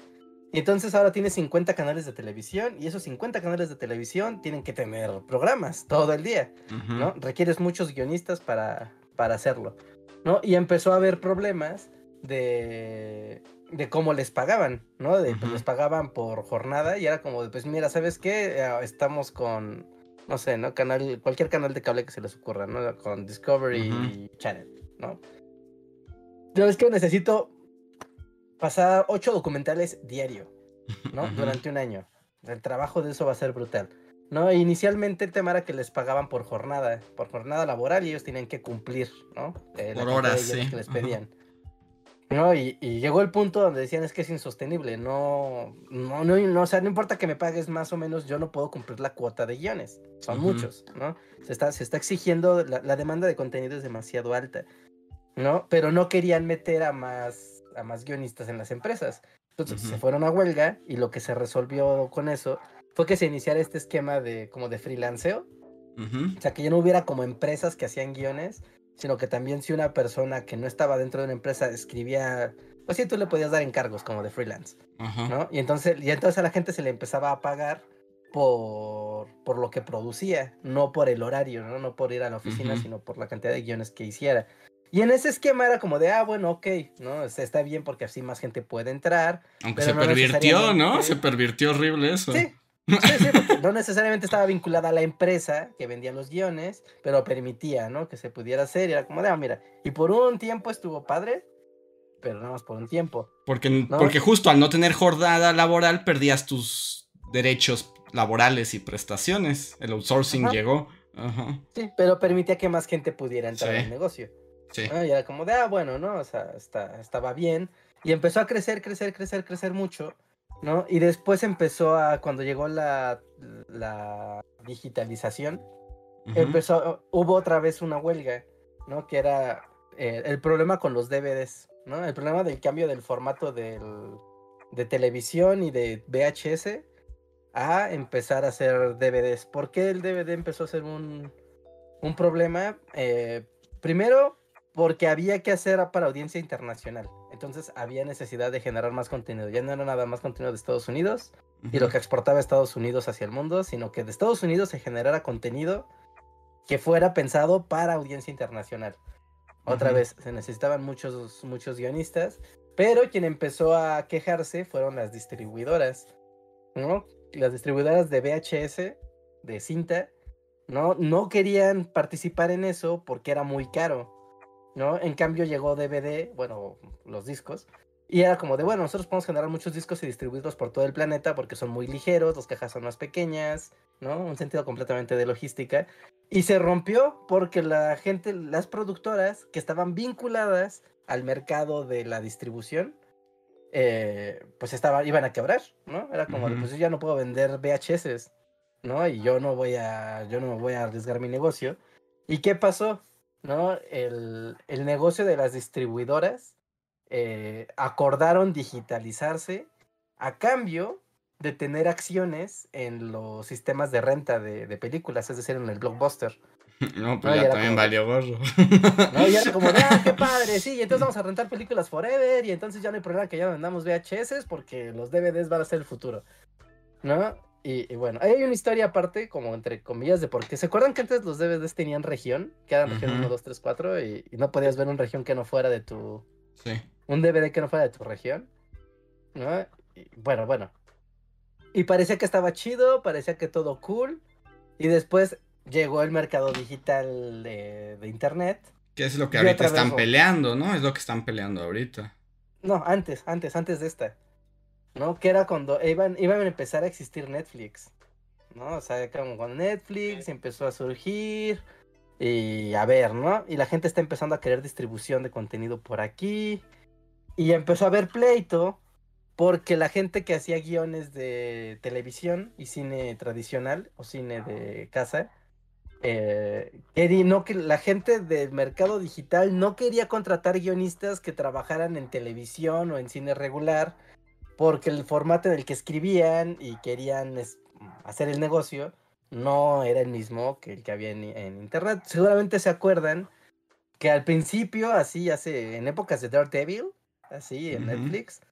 Como que Netflix tenía mucho esta idea de, era el único que distribuía películas y series digitales y querían tener como esto de, el contenido de internet es muy diferente al que vas a ver en, cable, ¿no? O sea, esto no es HBO en televisión, esto no es pago por evento, ¿no? Esto es otra cosa, incluso el lenguaje es diferente, el ritmo de las cosas es diferente, ¿no? Queremos generar un propio lenguaje audiovisual de la serie, como siempre lo hemos conocido, pero que sea distinto, ¿no?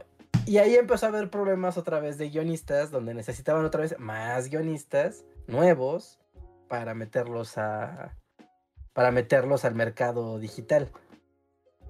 Hubo un pleito, hubo un pleito gigantesco, ¿no? Porque no querían contratar gente que ya estuviera como con mucha experiencia en tele o en cine tradicional, ¿no? Lo lograron solventar. Y ahorita que ya llega a este punto de hay muchas productoras, muchos guionistas, una cantidad ingente de demanda de, contenido y los guionistas no se dan abasto. ¿No? O sea, con todo y que tenemos muchísimos guionistas, los guionistas no se dan abasto con todo lo que están pidiendo Disney, HBO, Netflix, Hulu, Apple TV, etc. ¿No? Y aparte, el esquema de negocio que se heredó de los noventas, que era este de yo te pago por destajo, ¿no? Tú hazme, el guion de, no sé, ¿no? De She-Hulk, ahí están tus X dólares y listo, ¿no? Esto es mío. Pues ya no sirve porque empieza, empieza a ocurrir este fenómeno que antes no pasaba o que no estaba, no estaba contemplado, de el éxito, el éxito económico que podría tener una serie y cómo lo podías calcular. No, o sea, si dices, ah, She-Hulk fue una porquería, nadie la vio. Ah, bueno, pues no hay bono para nadie. ¿no? Pero hiciste Los Adams y Los Adams fue un éxito rotundo, ¿no? ¿Para quién es el bono? ¿No? Y pues no, no hay bono porque tú me lo vendiste a destajo, o sea, pues yo pago por hoja y se acabó. Y no, hay regalías, no hay ningún tipo de regalías para nadie. No. Aparte del streaming realmente es como, o sea, nadie sabe realmente qué visitas, cuántas visitas tiene cada cosa, ¿no? También. Ajá, que ese también es como uno de los temas porque Ah, antes en el esquema de. O sea, tú sabías cuántos DVD se vendían. O sabías. O sea, y había muchas maneras de, O sea, podías no preguntarle a la distribuidora, a la productora, pero sí preguntarle a la distribuidora, ¿no? De oye, pues cuántos camiones con esta película llevaste? Ah, pues tantas. ¿Y se vendieron? Sí. Ah, pues ya con eso tenías el cálculo, no te lo tiene que decir necesariamente la productora. Y ahora con el streaming no, no es tan claro. No se sabe y no, por ley no tienen que declarar las, las reproducciones, ¿no? Que tuvo cada show. Entonces una, una productora puede decir, no, es que uh, todo mundo está viendo este, Black Mirror, ¿no? Wow, fue un hit Black Mirror, todos vieron Black Mirror. Y al momento de hacer la junta de, resultados, decir, no, pues saben qué? que nada más fueron 10 millones de espectadores en todo el planeta. No, pues fue un fracaso para, para los números que manejamos. ¿Y a quién le consta? A nadie, ¿no? Sí, y incluso cuando es un éxito y todo se sabe, eh, los contratos, que es lo que están peleando, no implican regalías para nadie. O sea, ni para los actores, ni para los escritores, ni para las productoras. O sea, todo, la ganancia se queda en, los ejecutivos, en los mediadores y en la compañía distribuidora. Sí. Sí, sí, sí, sí, sí. o sea, es rehacer el negocio. Realmente el tema es que tienen que rehacer el esquema de negocio. es lo que dice la nana Fan en su discurso. Yo digo que sí es como. O sea, la verdad no, no veo como. Pues que esta huelga vaya a tener un fin pronto. Pues el CEO de Disney ya dijo que a él le vale gorro. Y la verdad es que estaban muy dispuestos a reventar. Es que las huelgas es una lucha de a ver quién aguanta más. O sea, ese es el propósito de la huelga. Es quién aguanta más. El patrón y su, y su negocio que quiebre o que se mueran de hambre los, los trabajadores. Sí, los trabajadores. Era muy... Hoy algo leí, no, no, no, recuerdo bien, pero como que esta vez abiertamente alguien en una entrevista, algún CEO lo dijo, así de que solo van a esperar a que, o sea, ya hicieron el cálculo y que les alcanza así como tienen, o sea, para que se que empiecen a quedar pobres. O sea, que ellos están, esa es su jugada, es como, pues, mira, ellos se van a quedar pobres primero, entonces así como... Sí, y esa era la estrategia y, y, estaban ganando, digamos, esa resistencia, pero que los actores se unan, eso ya cambia el juego. Porque además ya no nada más te basta con que los pobres se mueran de hambre, ahora también tienes que lidiar con los otros, que hay unos muchísimos pobres, pero también hay unos no tan pobres. No, puedes hacer tu guion con ChatGPT bien padre, pues a ver quién te lo actúa. Ajá. es que muchas veces la taquilla eh, no nada más es como, ay, la película está bien padre, el guion está bien padre, sino como, este actor que sabemos que es garantía, la gente lo pones en un póster, la gente va a verlo. Y que además los actores están ya apoyando abiertamente las demandas de los guionistas. Y es cuando pasan esas cosas es cuando los sindicatos funcionan. Cuando es como de, ok, yo soy el sindicato de actores, obviamente tengo mis propias demandas, pero ahora a mis demandas sumo las demandas de los escritores. Entonces, si tú no le cumples a ellos, aunque a mí me cumplas, yo sigo eh, sin, o sea, sigo en huelga no, levanta la huelga. Entonces, ahí es donde explota. Yo tenía nada más un dato como curioso rápido, nada más del Hollywood y su lucha contra los sindicatos. Hollywood siempre ha odiado a los sindicatos. Eh, sí, de hecho, esto es como muy raro porque hace como tres semanas me aventé una serie documental sobre los inicios del cine en Hollywood. Así súper super casual. Y justo a principios del siglo XX, o sea, en los años... Eh, 1910, que es cuando empieza esta onda de los sindicatos a gran escala, Hollywood tiene un problema porque los guionistas se van a huelga, ¿no? Los guionistas y como toda la parte de tramoya y de producción como... como... Montar los escenarios. Ajá, técnica, ¿no? Y es una broncota y Hollywood tiene miedo de que los actores se unan. Porque si los actores se unen a la huelga, pues revientan el negocio. Y la solución, y es como el giro, y yo me quedé, oh Dios mío, fue crear la academia, la academia de los Óscares. O sea... Yo nunca he sabido exactamente, bueno, y ahorita tal vez lo respondas, pero yo nunca he sabido qué es la academia. Ah, la academia nació como una idea de evitar que los actores se sindicalizaran. Bajo la idea de que el propio Hollywood les iba a ofrecer una academia de las artes donde se tenían que afiliar para trabajar en Hollywood, ¿no? Es como un sindicato, pero es, un, es lo que llamaríamos en México un sindicato charro, ¿no? O sea, es una unión, pero que está administrada por el patrón. y Ah, la idea de los premios fue como una especie de... Es lo que ofrecemos. O sea, si te unes a la academia en vez de a esos este, sindicatos comunistas, te haremos una premiación de... Porque ustedes son lo máximo. Y eso se va a reflejar en ventas y dinero. Ajá, y Y entonces, así. Cuando ya los Óscares ya no le importan a nadie y la academia menos, pues también es como. Pues es que el, el tiempo cambió. Sí. Pero así evitaron, en, en los años 20, así evitaron que los actores se unieran a los sindicatos con la academia. Y es como El de... Oscar literal es una. Ajá, es como un esquirol, digamos, vino para romper la huelga. Para evitar las uniones. Ajá, sí, sí, sí. Yo vi el documental hace poco y fue como, wow. Sí, tiene sentido.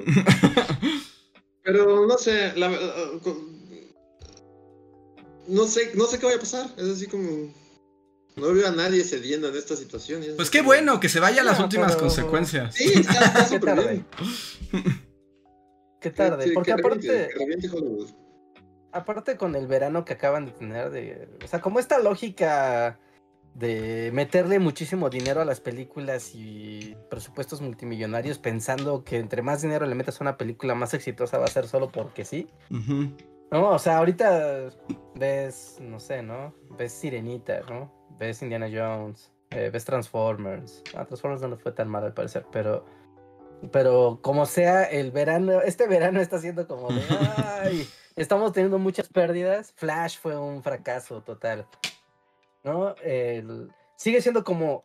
Como esta idea medio loca, ¿se acuerdan que antes de la pandemia, previo a la pandemia, estábamos escuchando año tras año como se rompe el récord de taquilla, la película que ha más recaudado en toda la historia. Y era como cada año, año y medio, tú escuchabas mm, cómo se rompía este récord una y otra vez. Y, y era, y, y es claro, es como, ajá, pero le están ganando la billetazos. O sea, igual la película es buena o medianamente buena, ¿no? O sea, o sea sin, sin tirarle hate al mundo Marvel. Es como, pues estas cosas generan mucho dinero, pero no necesariamente son buenas películas. O sea, está padre, es un muy buen negocio, es muy rentable. No, pero lo estás haciendo a base de billetazos y de una estrategia que te llevó muchos años construir.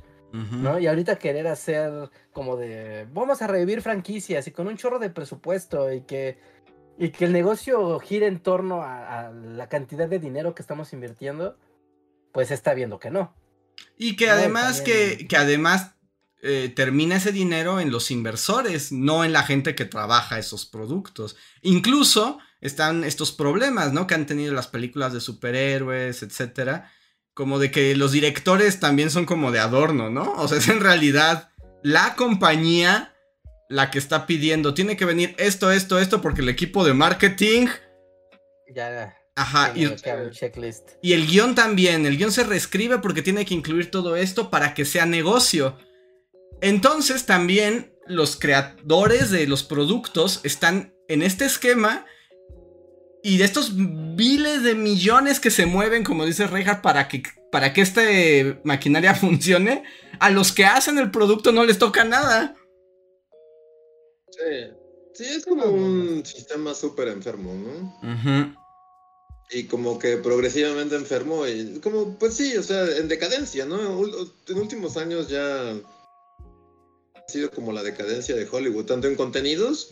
No sé, yo, yo esta como última onda que ha tenido, como de ahora va a ser la película de los chetos, yo ya lo veo así como la, la decadencia creativa, ¿no? Por un lado. Y también ha habido como muchos casos de como películas que ya se hicieron, ya estaban hechas y simplemente se, se cancelan, ¿no? Como Batichica, ¿no? Sí, pues, sí, como hace poco salió otra, como de unos, era como de unos niñitos en la luna, en un cochecito, así como aventuras de niñitos, Stand By Me en la luna. ok. Ajá. Y ya estaba hecha, y yo me enteré porque como que varios, bueno, vi en Twitter como tweets de los que trabajaron en ella, ¿no? Así de, o sea, ¿qué onda? Esa película ya estaba hecha. Y, y ya en esta como onda de los estudios ya convulsionando en su etapa más decadente, así como, no, o sea, ya se pueden hacer películas de inicio a fin. Y y simplemente se queman porque... Sale más caro distribuirlas. Más al quemarla que al exhibirla. O sea, es, es un sistema súper decadente que sí, sí, sí es, es necesario que, que se vayan a huelga y que se reestructure. Pero yo sinceramente siento que no se va a reestructurar y que solo va a hacer como el colapso de todo, de la civilización. ojalá, ojalá no, porque sí es como el encuentro de las fuerzas, no es nada más como una intención, sino el encuentro de, fuerzas. Y también, o sea, ya yendo a otra parte más difícil de, platicar, pero también como la parte artística, ¿no? De si la queja que, que es más común en los últimos años, tanto en las series como en el cine, es como la, la baja calidad de los productos. ¿no? Y esta baja calidad de los productos va muy relacionada a que cuando se genera la producción y los objetivos de esa serie, película, están muy vinculados a los objetivos del marketing, ¿no? Como el marketing como el eje central, ¿no? Como de ver qué va a vender y cuánto va a vender. Toda la vida se han vendido eh, figuritas, vasos, campañas publicitarias. Eso no tiene, o sea, no tiene nada de malo, pero si haces que el marketing y que toda la, que toda la expresión de un arte como lo es el cine, ¿no? O, la sí, digamos que antes la obra generaba el marketing. Y ahora el marketing genera la obra. Sí. Entonces eso también hace que como... No, no, no, no más como industria, como negocio, sino como expresión artística, pues esto se vaya degradando más y más y más. O sea, podrías tener tus inteligencias artificiales haciendo como un montón de películas. Y la, la, ley y el orden, ¿no? O sea, realmente sí le puedes enseñar a una inteligencia artificial a, a escribir capítulos de, pues sí, de, de series de televisión. Sí, ¿no? Puedes poner a... Y ahí ya está. Pues sí, pero, pero... Pero que te salgan cosas nuevas, ¿no? Y también, o sea, es que también ese es el problema, creo que con los, con, el problema con los estadounidenses.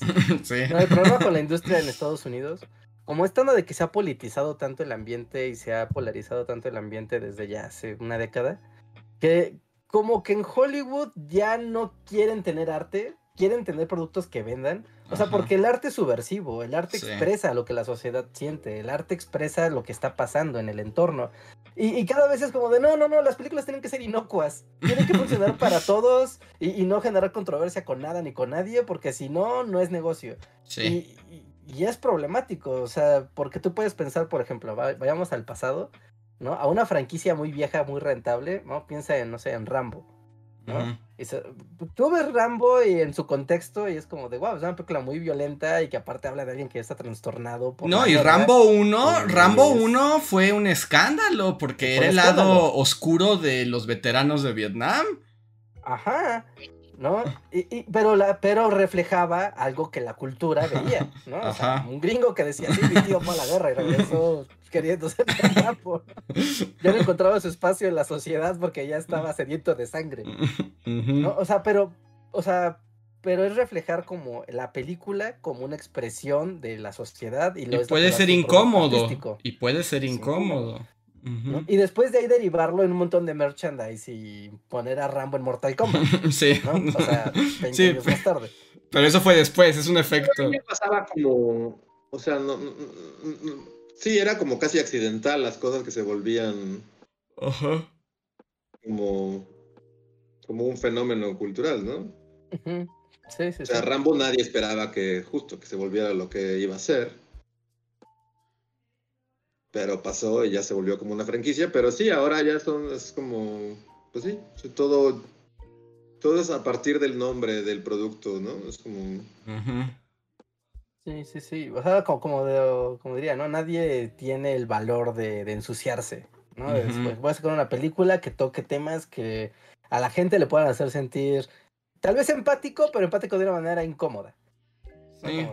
Pues es que sí, y, como tú dices, llevamos más de casi 15 años de un cine comercial bien inocuo, o sea, como bien, eh, o sea, como, o sea, puede tener sus momentos, pero en realidad, o sea, si lo comparas como lo que fue el cine de los 80s, de los 70s, o sea, como que es muy claro como las tendencias, las ideas, el de los últimos décadas ha sido como pues el que tiene que vender un montón y no trasciende y todo se les olvida los 20 minutos de haberla visto, pero todos fuimos.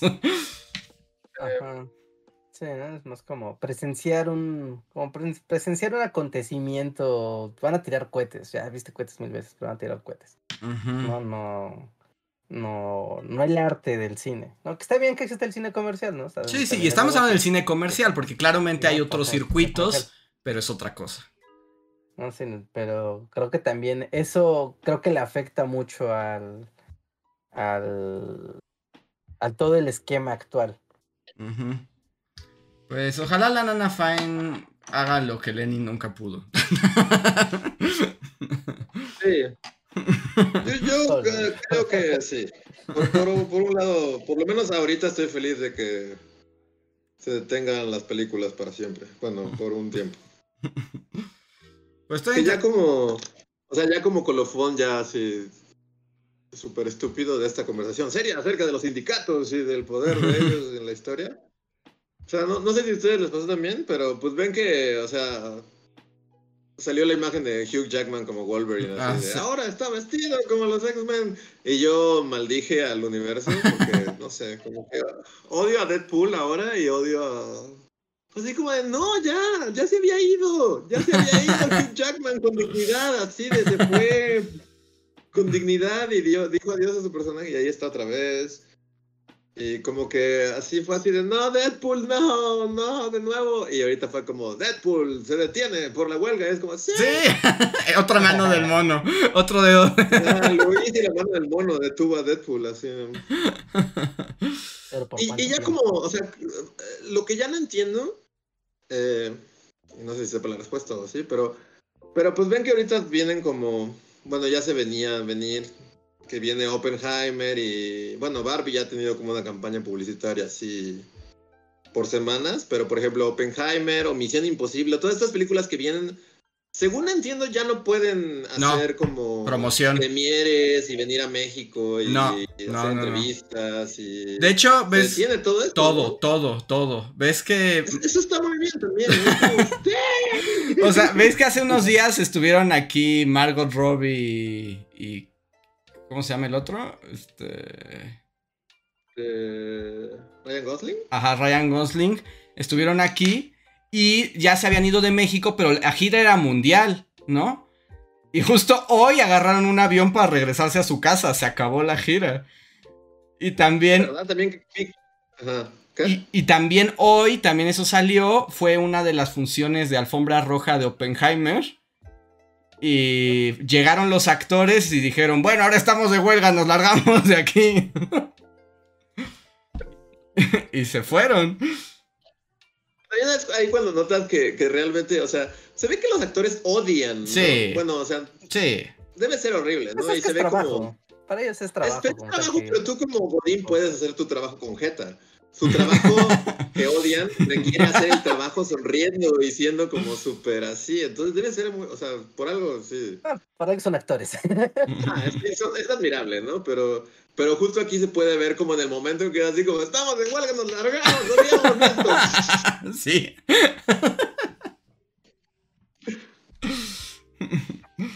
Pero sí. Que hasta eso Christopher Nolan también dio su discurso para despedir a los actores y también se sumó a la huelga. Que porque él como escritor. Está chido, está chido. Todo lo que estoy viendo, todo lo que está pasando es como está muy bien. Ojalá. porque por ejemplo, personajes como Christopher Nolan, que ya están como en el Valhalla de los escritores directores, o sea, sí pueden tener incluso regalías y acciones sobre estudios o sobre la película, ¿no? Pero siendo totalmente consciente de que eso no es para todos, o sea, quien escribió un capítulo de La Ley y el Orden, Está mendigando en el McDonald's. Y lo peor es que es más probable que ese capítulo de La Ley y el Orden sea visto más veces que la película de Nolan. Tener regalías por muchos más años, ¿no? Sí. Sí, sí, sí, sí. Eh, está bien. Me gusta que cambien los esquemas de negocio. Sí, va a estar, va a estar este interesante. Y, ah, por ejemplo, no sé si también vieron, eh, pero él ya se había unido desde antes a Neil Gaiman. Ok. Neil Gaiman también, y fue como Sandman, todavía se retrasa más porque se unió a la huelga desde hace un montón. Y hasta le hicieron una entrevista muy chistosa porque no, sé si han visto, pero por lo menos la huelga de escritores, como que todos sus pancartas y su imagen es en rojo, ¿no? Entonces traen playeras rojas.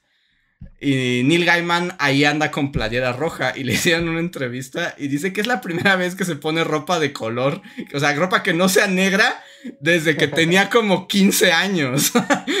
pero dice... comprometido. Ah, pero es como, pero por la huelga lo haré, cambiaré mi guardarropa.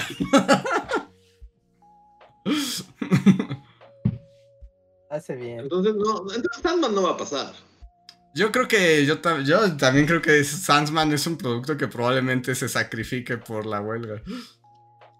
Eh, sí, están, chidos los memes. ¿Vieron el meme que es como la caricatura de la Nona Fine? Enfrente de. Ah, sí, de las caras. Los perfiles. Ajá. sí. Pero muy bien. Ya son las 11 y nos faltan superchats. Entonces voy a. Vamos a de ellos. Sergio Juárez nos da el superchat que es el quedó la vez pasada. Que dice, buenas noches, bullies. Y lo que nos preguntó la vez pasada era si conocíamos el canal de puto Miquel o Miquel. Saludos. Yo lo he escuchado hablar mucho, pero sinceramente nunca lo he visto. No sé de qué habla, literal.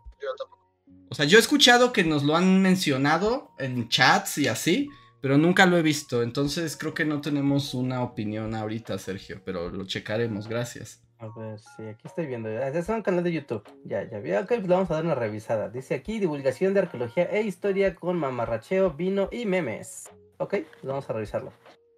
Gracias. Sergio. Ah, no, sí, fue como. Puedo ver que la primera parte de la, de la, de la oración fue como de historia, así es como. ¡Eh! Y luego lo de mamarrachada vino es como de. Ah. A ver, Daniel M nos deja un super chat y dice, ah bueno, ya lo comentamos, se cumplió el sueño de Luis con el Ragnarok del cine. Eh, Salvador nos dice, queremos detalles de la Bulicón, ¿será en su aniversario? Pues no lo sabemos aún, Salvador. Como puedes ver, en realidad esta acaba de surgir aquí en el en vivo. No hay tanta planeación. Sí, sí, Aún es, pronto para decir. Esto fue completamente espontáneo. Eh, Dante Contreras dice: Super chat para que Luis cante el himno de la Unión Soviética. es el de. ¿Ese es el himno soviético? Ese, sí, exacto.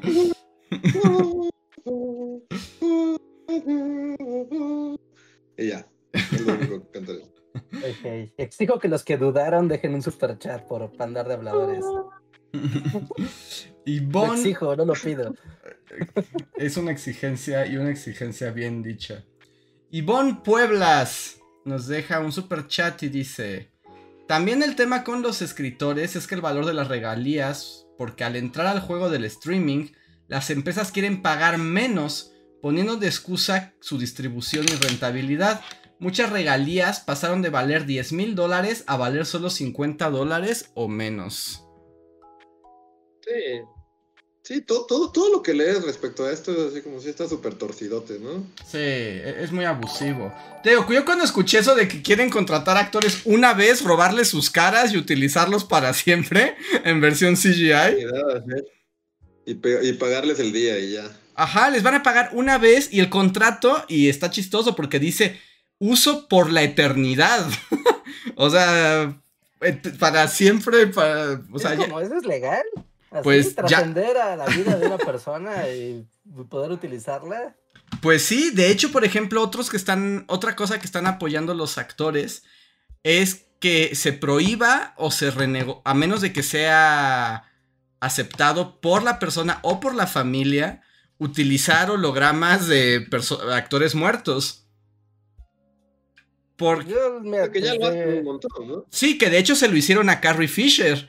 Que a Carrie Fisher, holograma de Star Wars, no le pidieron permiso a nadie y no le pagaron a nadie por usar a Carrie Fisher holograma. ¿No le pagaron a nadie? No. De hecho, estaba viendo que parte de los que empezaron como esta iniciativa es la familia de Carrie Fisher. Que es como de agarraron a mamá Fisher en una película y así. Entonces. Sí, no. No, a mí lo de los hologramas y revivir y rejuvenecer actores me parece súper de mal gusto. Súper, súper de mal gusto. Güey, no, no. A menos de que sean cosas excepcionales como teníamos la mitad del rodaje y el actor murió por lo que sea. Y es como, bueno, ok. Pero pues eso no se lo permitieron a Terry Gilliam cuando se le murió Heath Ledger. Tuvo que buscar otros dos actores de reemplazo y, cambiar el guion y ¿por decir, qué? ¡cambien de cara porque todo es muy loquito en esta película! ¡Olviden que se murió! Afortunadamente la película es sobre cosas oníricas y cosas raras. Sí. No, no, está, e- e- está feo. Aparte es como muy raro, ¿no? Porque para tener modelos CGI que estén ahí de relleno, para eso hay videojuegos. O sea, es que eso es otra cosa. Y hasta les pagan. Pues cada vez que Mike Mikkelsen sale con Kojima, pues ahí le pagaron. No, no le pagan y están Mats, modelados. Mats, Mats, Mats, Mats eh, y, y Kojima son amigos. Ah, son besties. Sí, son besties. Es bestia de todo el mundo ese güey, ¿no? Kojima es super bestie de sus. Ahora sus nuevos como actores y sus besties. Y, y tiene fotos de fiesta. Son Guillermo del Toro, Matt Mikkelsen, la francesa de la cara rara que se encuentra en todas las películas. Esta Cia del Lux. Lia Sedú. Li- Lia Sedux. Lia Sedux. Y el vato de los zombies. ¿Cómo se llama? Norman Reedus. Norman Reedus, ajá. Ajá. La ballesta, ¿no? Ajá. Eso es como el Antrash de mejores amigos de Kojima. ¿Y cómo te vuelves del Antrash de mejores amigos de Kojima? No ¿Cómo sé. pasa? Yo creo Porque que. también es muy aleatorio, ¿no? O sea, no esperarías ver al güey de la ballesta junto a Del Toro y a Mats, ¿no? Yo creo que más bien Kojima los busca. O sea, yo creo que ahí sí es como que Kojima te ve y dice, ese me gusta, me lo voy a sumar. Ajá, como ahora serás mi amigo. Y ya Cara, como, me gusta tu cara, seas mi mejor amigo por los siguientes 10 años. Exacto. Y ahora voy a poner tu cara en todos mis videojuegos que nadie entiende, pero tu cara estará ahí. Y se van a su casa a escuchar viniles. Ajá, exacto. Y a Eso ver es- de arte. y ya se Sí, sí, sí. Padre que te adopte Kojima, ¿no? Que algún día caiga un video bully y sea como, Reinhardt, me gusta su cara. Y ya estás ahí en el Antrash de Kojima. Estaría increíble. En un videojuego en el que estás en el futuro postapocalíptico, así. Sí, sí, sí, estaría. Sí, también este Matt Mikkelsen, ¿no? Se ve que es muy querido en, en todos lados. Sí.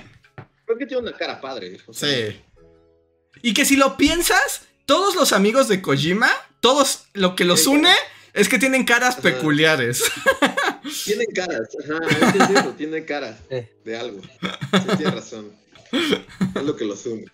O sea, a Del Toro realmente no lo quiere como por su talento y sus historias macabras. su cara. porque Es un gordo chistosito. Ajá, sí. Un gordo chistosito que parece un gato gordo. Ajá, y dijo, me gusta su cara, me gusta su cara, es mi amigo. Y ahora es mi amigo, ahora es mi amigo. Sí, todos los amigos de Kojima tienen cara de algo. ajá. Porque esta, la Sidux, Lia Sidux, también tiene una cara bien rara. También tiene cara. Ah, sí. Y el del arco, pues también tiene Sí, una cara ahí. porque es como muy cuadrado, como que puedes ver las líneas Sí. que lo dibujaron. Sí, no, todos tienen caras. Cara, no, yo siento que yo tengo cara. O sea, sí podría como llegar con Kojima y decir, eh, mira, Así como, no, te, no tienes tanta cara, Luis, no te, no, no, no. no, de cara. Chale. No sé, es lo que- el, el secreto del éxito con Kojima es pararte enfrente de él y tratar de que te vea cara de algo. así Exacto, de- sí, sí, una sí. así como de, "Mm". Como que giras la cara, así como para que sea, veas digo, diferentes no. posibilidades. Con una lámpara, así como para que veas. ándale, como para que vea tus ángulos. O sea, eso está padre, porque solo tienes que saber como su rutina y pararte en el Starbucks y, y esperar a que te vea y que diga, ese güey tiene cara de algo. Ajá. Sí, básicamente. Eh, Yo digo que lo logramos. Caras así. Hay que ir así.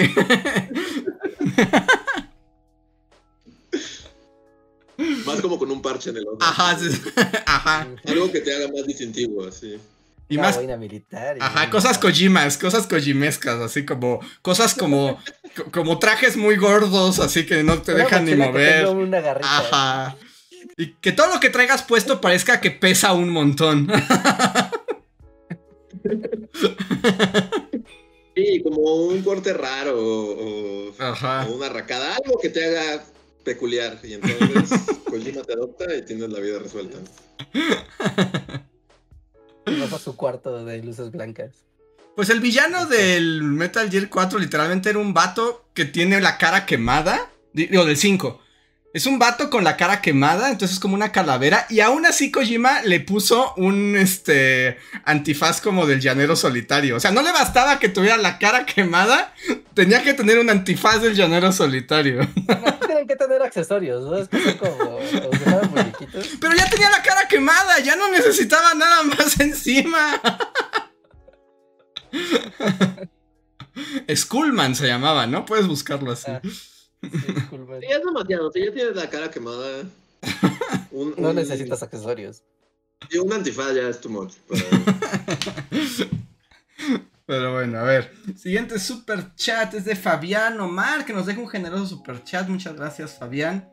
Y que dice: Hagan más videos de dioses prehispánicos, por favor. Lo único que pido es que Tlaloc siga teniendo voz de Kiko del Chavo del 8. Bully Podcast es The Goat, The Goat. Este hashtag que Luis. Que Luis abrace las nuevas tecnologías. Este, de ChatGPT, así. Supongo. Sí, a lo primero, no a lo segundo. ¿eh? Exacto. Y Pues sí, pero pues, pues suscríbanse al canal o algo, porque pues si no, no. pues ya nos dio un super chat bastante generoso. ok.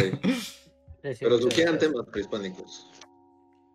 Mm, Andrea Velar se une a los miembros de comunidad y dice: Hola bullies, los quiero mucho, hagamos fiesta. Muchas gracias, Andrea. Y Viridana Rodia dice: Desde Monterrey, yo pongo unos 40 kilos de chicharrones de las Ramos para la bully fiesta. Muchas gracias. Son legendarios, ¿no? Los chicharrones de las ramas. Ujú. Y con eso terminamos. Quería leer super gracias, pero ya será para la próxima semana, porque ya son la. Ya ni poscotorreo creo que haya. Como gusten. O sea, como gustes el poscotorreo o leerlos super gracias. Ah, no, el postcotorreo, el postcotorreo. No, ya las pues, gracias ya lo leemos desde el principio del podcast, ¿no? Desde el siguiente. Ahí está. Pero bueno. Ahí terminamos. Muchísimas gracias por unirse a este podcast. Espero se hayan, lo hayan disfrutado. En nuestra huelga, bullies, o sea, todavía no, no nos vamos a huelga, pero por lo menos pónganle más likes al video, ¿no? Tiene muy pocos y son muchos. son mucha gente aquí y son muy pocos likes. Un pocos likes. Así que déjenos sus Y likes. también nos vamos a ir a la huelga. si Nos no- vamos a ir a la huelga si no hay likes. Hay que hacer- Es que los sindicatos son padres, pero luego hacer historias sindicalizadas no son tan padres, ¿no? O sea, como...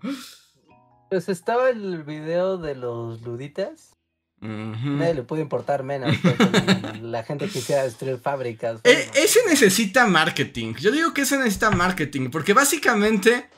Estamos en los tiempos neoluditas, ¿no? Necesitamos Ajá, el- exacto. Sí, Estamos en. Estamos promocionarlo como. ¿Crees que ChatGPT te va a quitar tu trabajo y quieres destruirlo? Alguien ya lo hizo antes. Es como, No sí, necesitamos el rebranding, como de las máquinas te quitarán el trabajo de nuevo. Ah, sí, sí, o sí. algo así, pero ese video creo que es más, este, es más vigente que nunca, pero pues es difícil que la gente lo conozca. Sí, Ponemos sí, a sí. Oppenheimer en la portada. Que hay que decir, no inventes Oppenheimer. ¿Qué fregados con Oppenheimer? La deja de cambiarle el título. Estamos hablando de él, Oppenheimer, de, de, El, el video, ¿De qué? ¿Cómo se llama? ¿Roberto Oppenheimer o qué chingada? el, el- el O video, de Cillian Murphy, ¿de qué Oppenheimer estamos hablando? no, de nuestro video de Oppenheimer. Ah, de nuestro video de Oppenheimer. Nuestro video de Oppenheimer ya ahorita es el más visto del canal, pero por mucho. Poder de. Christopher Nolan. Y un montón de gente que justo está antes de la película, se está preparando. Y esperen, porque empezamos la semana con un video sobre Barbie, entonces... El combo así de destructor. Tenemos el combo del verano, ¿eh? Esperen el video de Barbie. La pregunta es, cuando hiciste este video que en 2016, 17... ¿Te imaginaste que en algún momento Jamás. Christopher Nolan iba a ser el, Nunca. éxito, el blockbuster del verano? Nunca en mi vida. O sea, si alguien me hubiera dicho, o sea, una apuesta hubiera perdido. Es como, claro que esto nunca va. O sea, Oppenheimer. De hecho, ¿qué tiempos más extraños para estar vivo? O sea, que ahora los héroes de la, del cine que todo el mundo quiere ver son Oppenheimer y Napoleón Bonaparte. Y es como, ¿really? Sí, sí, sí, sí, está muy raro. ¿En qué momento pasó esto? Pero pues ni modo, toca video de Napoleón. No sé cuándo se estrena Joaquín Phoenix, pero. Sí, pero acá Todavía ya le a falta. ¿no? Todavía le falta un rato, entonces sí, sí nos alcanza para hacer nuestro video de Napoleón. Sí, como... Sí, son tiempos muy extraños. Y te digo que yo cada vez veo más memes así de y, y artículos y tweets de Capitán de Mera Guerra, la película que nos encanta y el éxito, así como sí, la, la película que nadie aprecia, pero fue una gran película. Es como Capitán de Guerra no le gustaba a nadie. Y ahora es como, como un objeto de culto en internet. ¿Sí? Sí, sí, sí. Pues. Pero bueno, así son los objetos de culto, ¿no? Tienen que pasar su tiempo y ahí está su público ahí intenciando, convenciendo a todos de que sí está bien padre, Ujú. pongo. Ok, sí, pero bueno, pasen a ver el video. Si aún no lo han visto, ya es un video que ya tiene sus dos, tres años, tiene. Wow. Tres años, sí, que vayan más, a ver. ¿no? No, tiene, sí. es- se publicó el 9 de noviembre de 2020, lo estoy viendo. ¿2020? Pues, o sea, ¿fue pandemia? Fue Pandemia Time, Wow. ¿no? Pero bueno, pasen a ver Oppenheimer y la historia de la bomba atómica para que ya lleguen como Con Para que información. no, no terminen diciendo de, oh, no sabía que eso había pasado. No, y digan, a ver cómo lo representan. Ajá, exacto. Esa sea su, esa sea su reacción. De, Y "Ah, sí, también Barbie, la historia". prepárense. Hay video de Barbie y vamos a ponerlos. Vamos a hacer encuestas. ¿Cuál les gusta más? ¿Cuál ven primero? ¿Oppenheimer o Barbie? Ajá, sí, sí, sí. Son tiempos raros que sea Oppenheimer y Barbie, los símbolos del verano. Y Napoleón, Napoleón. O sea, yo sé que Napoleón fue Napoleón muy fue grande, pero. Yo sé que hay gente como loquitos de la historia militar que son como napoleónicos, que son como los que aquí se creen iturbidistas, que son gente rara y horrible. Pero, este. Pero pues no esperaba como que Napoleón fuera el éxito también de Bueno, Todos Hollywood. los batalla de Waterloo, ahorita este es su momento, ¿no? Pero vamos a sacar nuestro risk y tratar de recrearlo. Pero oh, la, la película de Joaquín Phoenix, ¿para cuándo? O sea, ¿tiene fecha? Noviembre, estoy viendo. ¿En noviembre? Yo pensé que era hasta el año que entra, así. No, Ah, entonces noviembre. tenemos que apurar. Ya está muy avanzado el. Ya está muy avanzado el proyecto, entonces. Ujú, 22 de noviembre 2023. 23 de noviembre de 2023, justo previo al Black Friday. Ujú, Ok, ok, ok. Bueno, pues Pues bueno, Waterloo y Napoleón. Napoleón Oppenheimer, las- los héroes que necesitábamos. Es muy raro vivir en los tiempos de Oppenheimer y que sea. Es raro, no sé, ya. Luego hablamos de Y lo peor es que sí se me antoja la película. Está chida. Pero bueno, ya veremos, ya veremos. Pero ahora sí, vámonos ya de aquí. Que tengan bonita noche y nos vemos para la próxima. Bye. Ah, los créditos, ya me iba, ya, ya iba a picar los créditos, bye. Síguenos en Facebook, Twitter y YouTube con el usuario Bully Magnets. También suscríbete a nuestro podcast en iTunes y en la app de Mixler para tener lo más nuevo de nuestros contenidos siempre a la mano. Deja tus comentarios, suscríbete, compártenos con tus amigos y recuerda, Bully Magnets, donde la historia en verdad es divertida.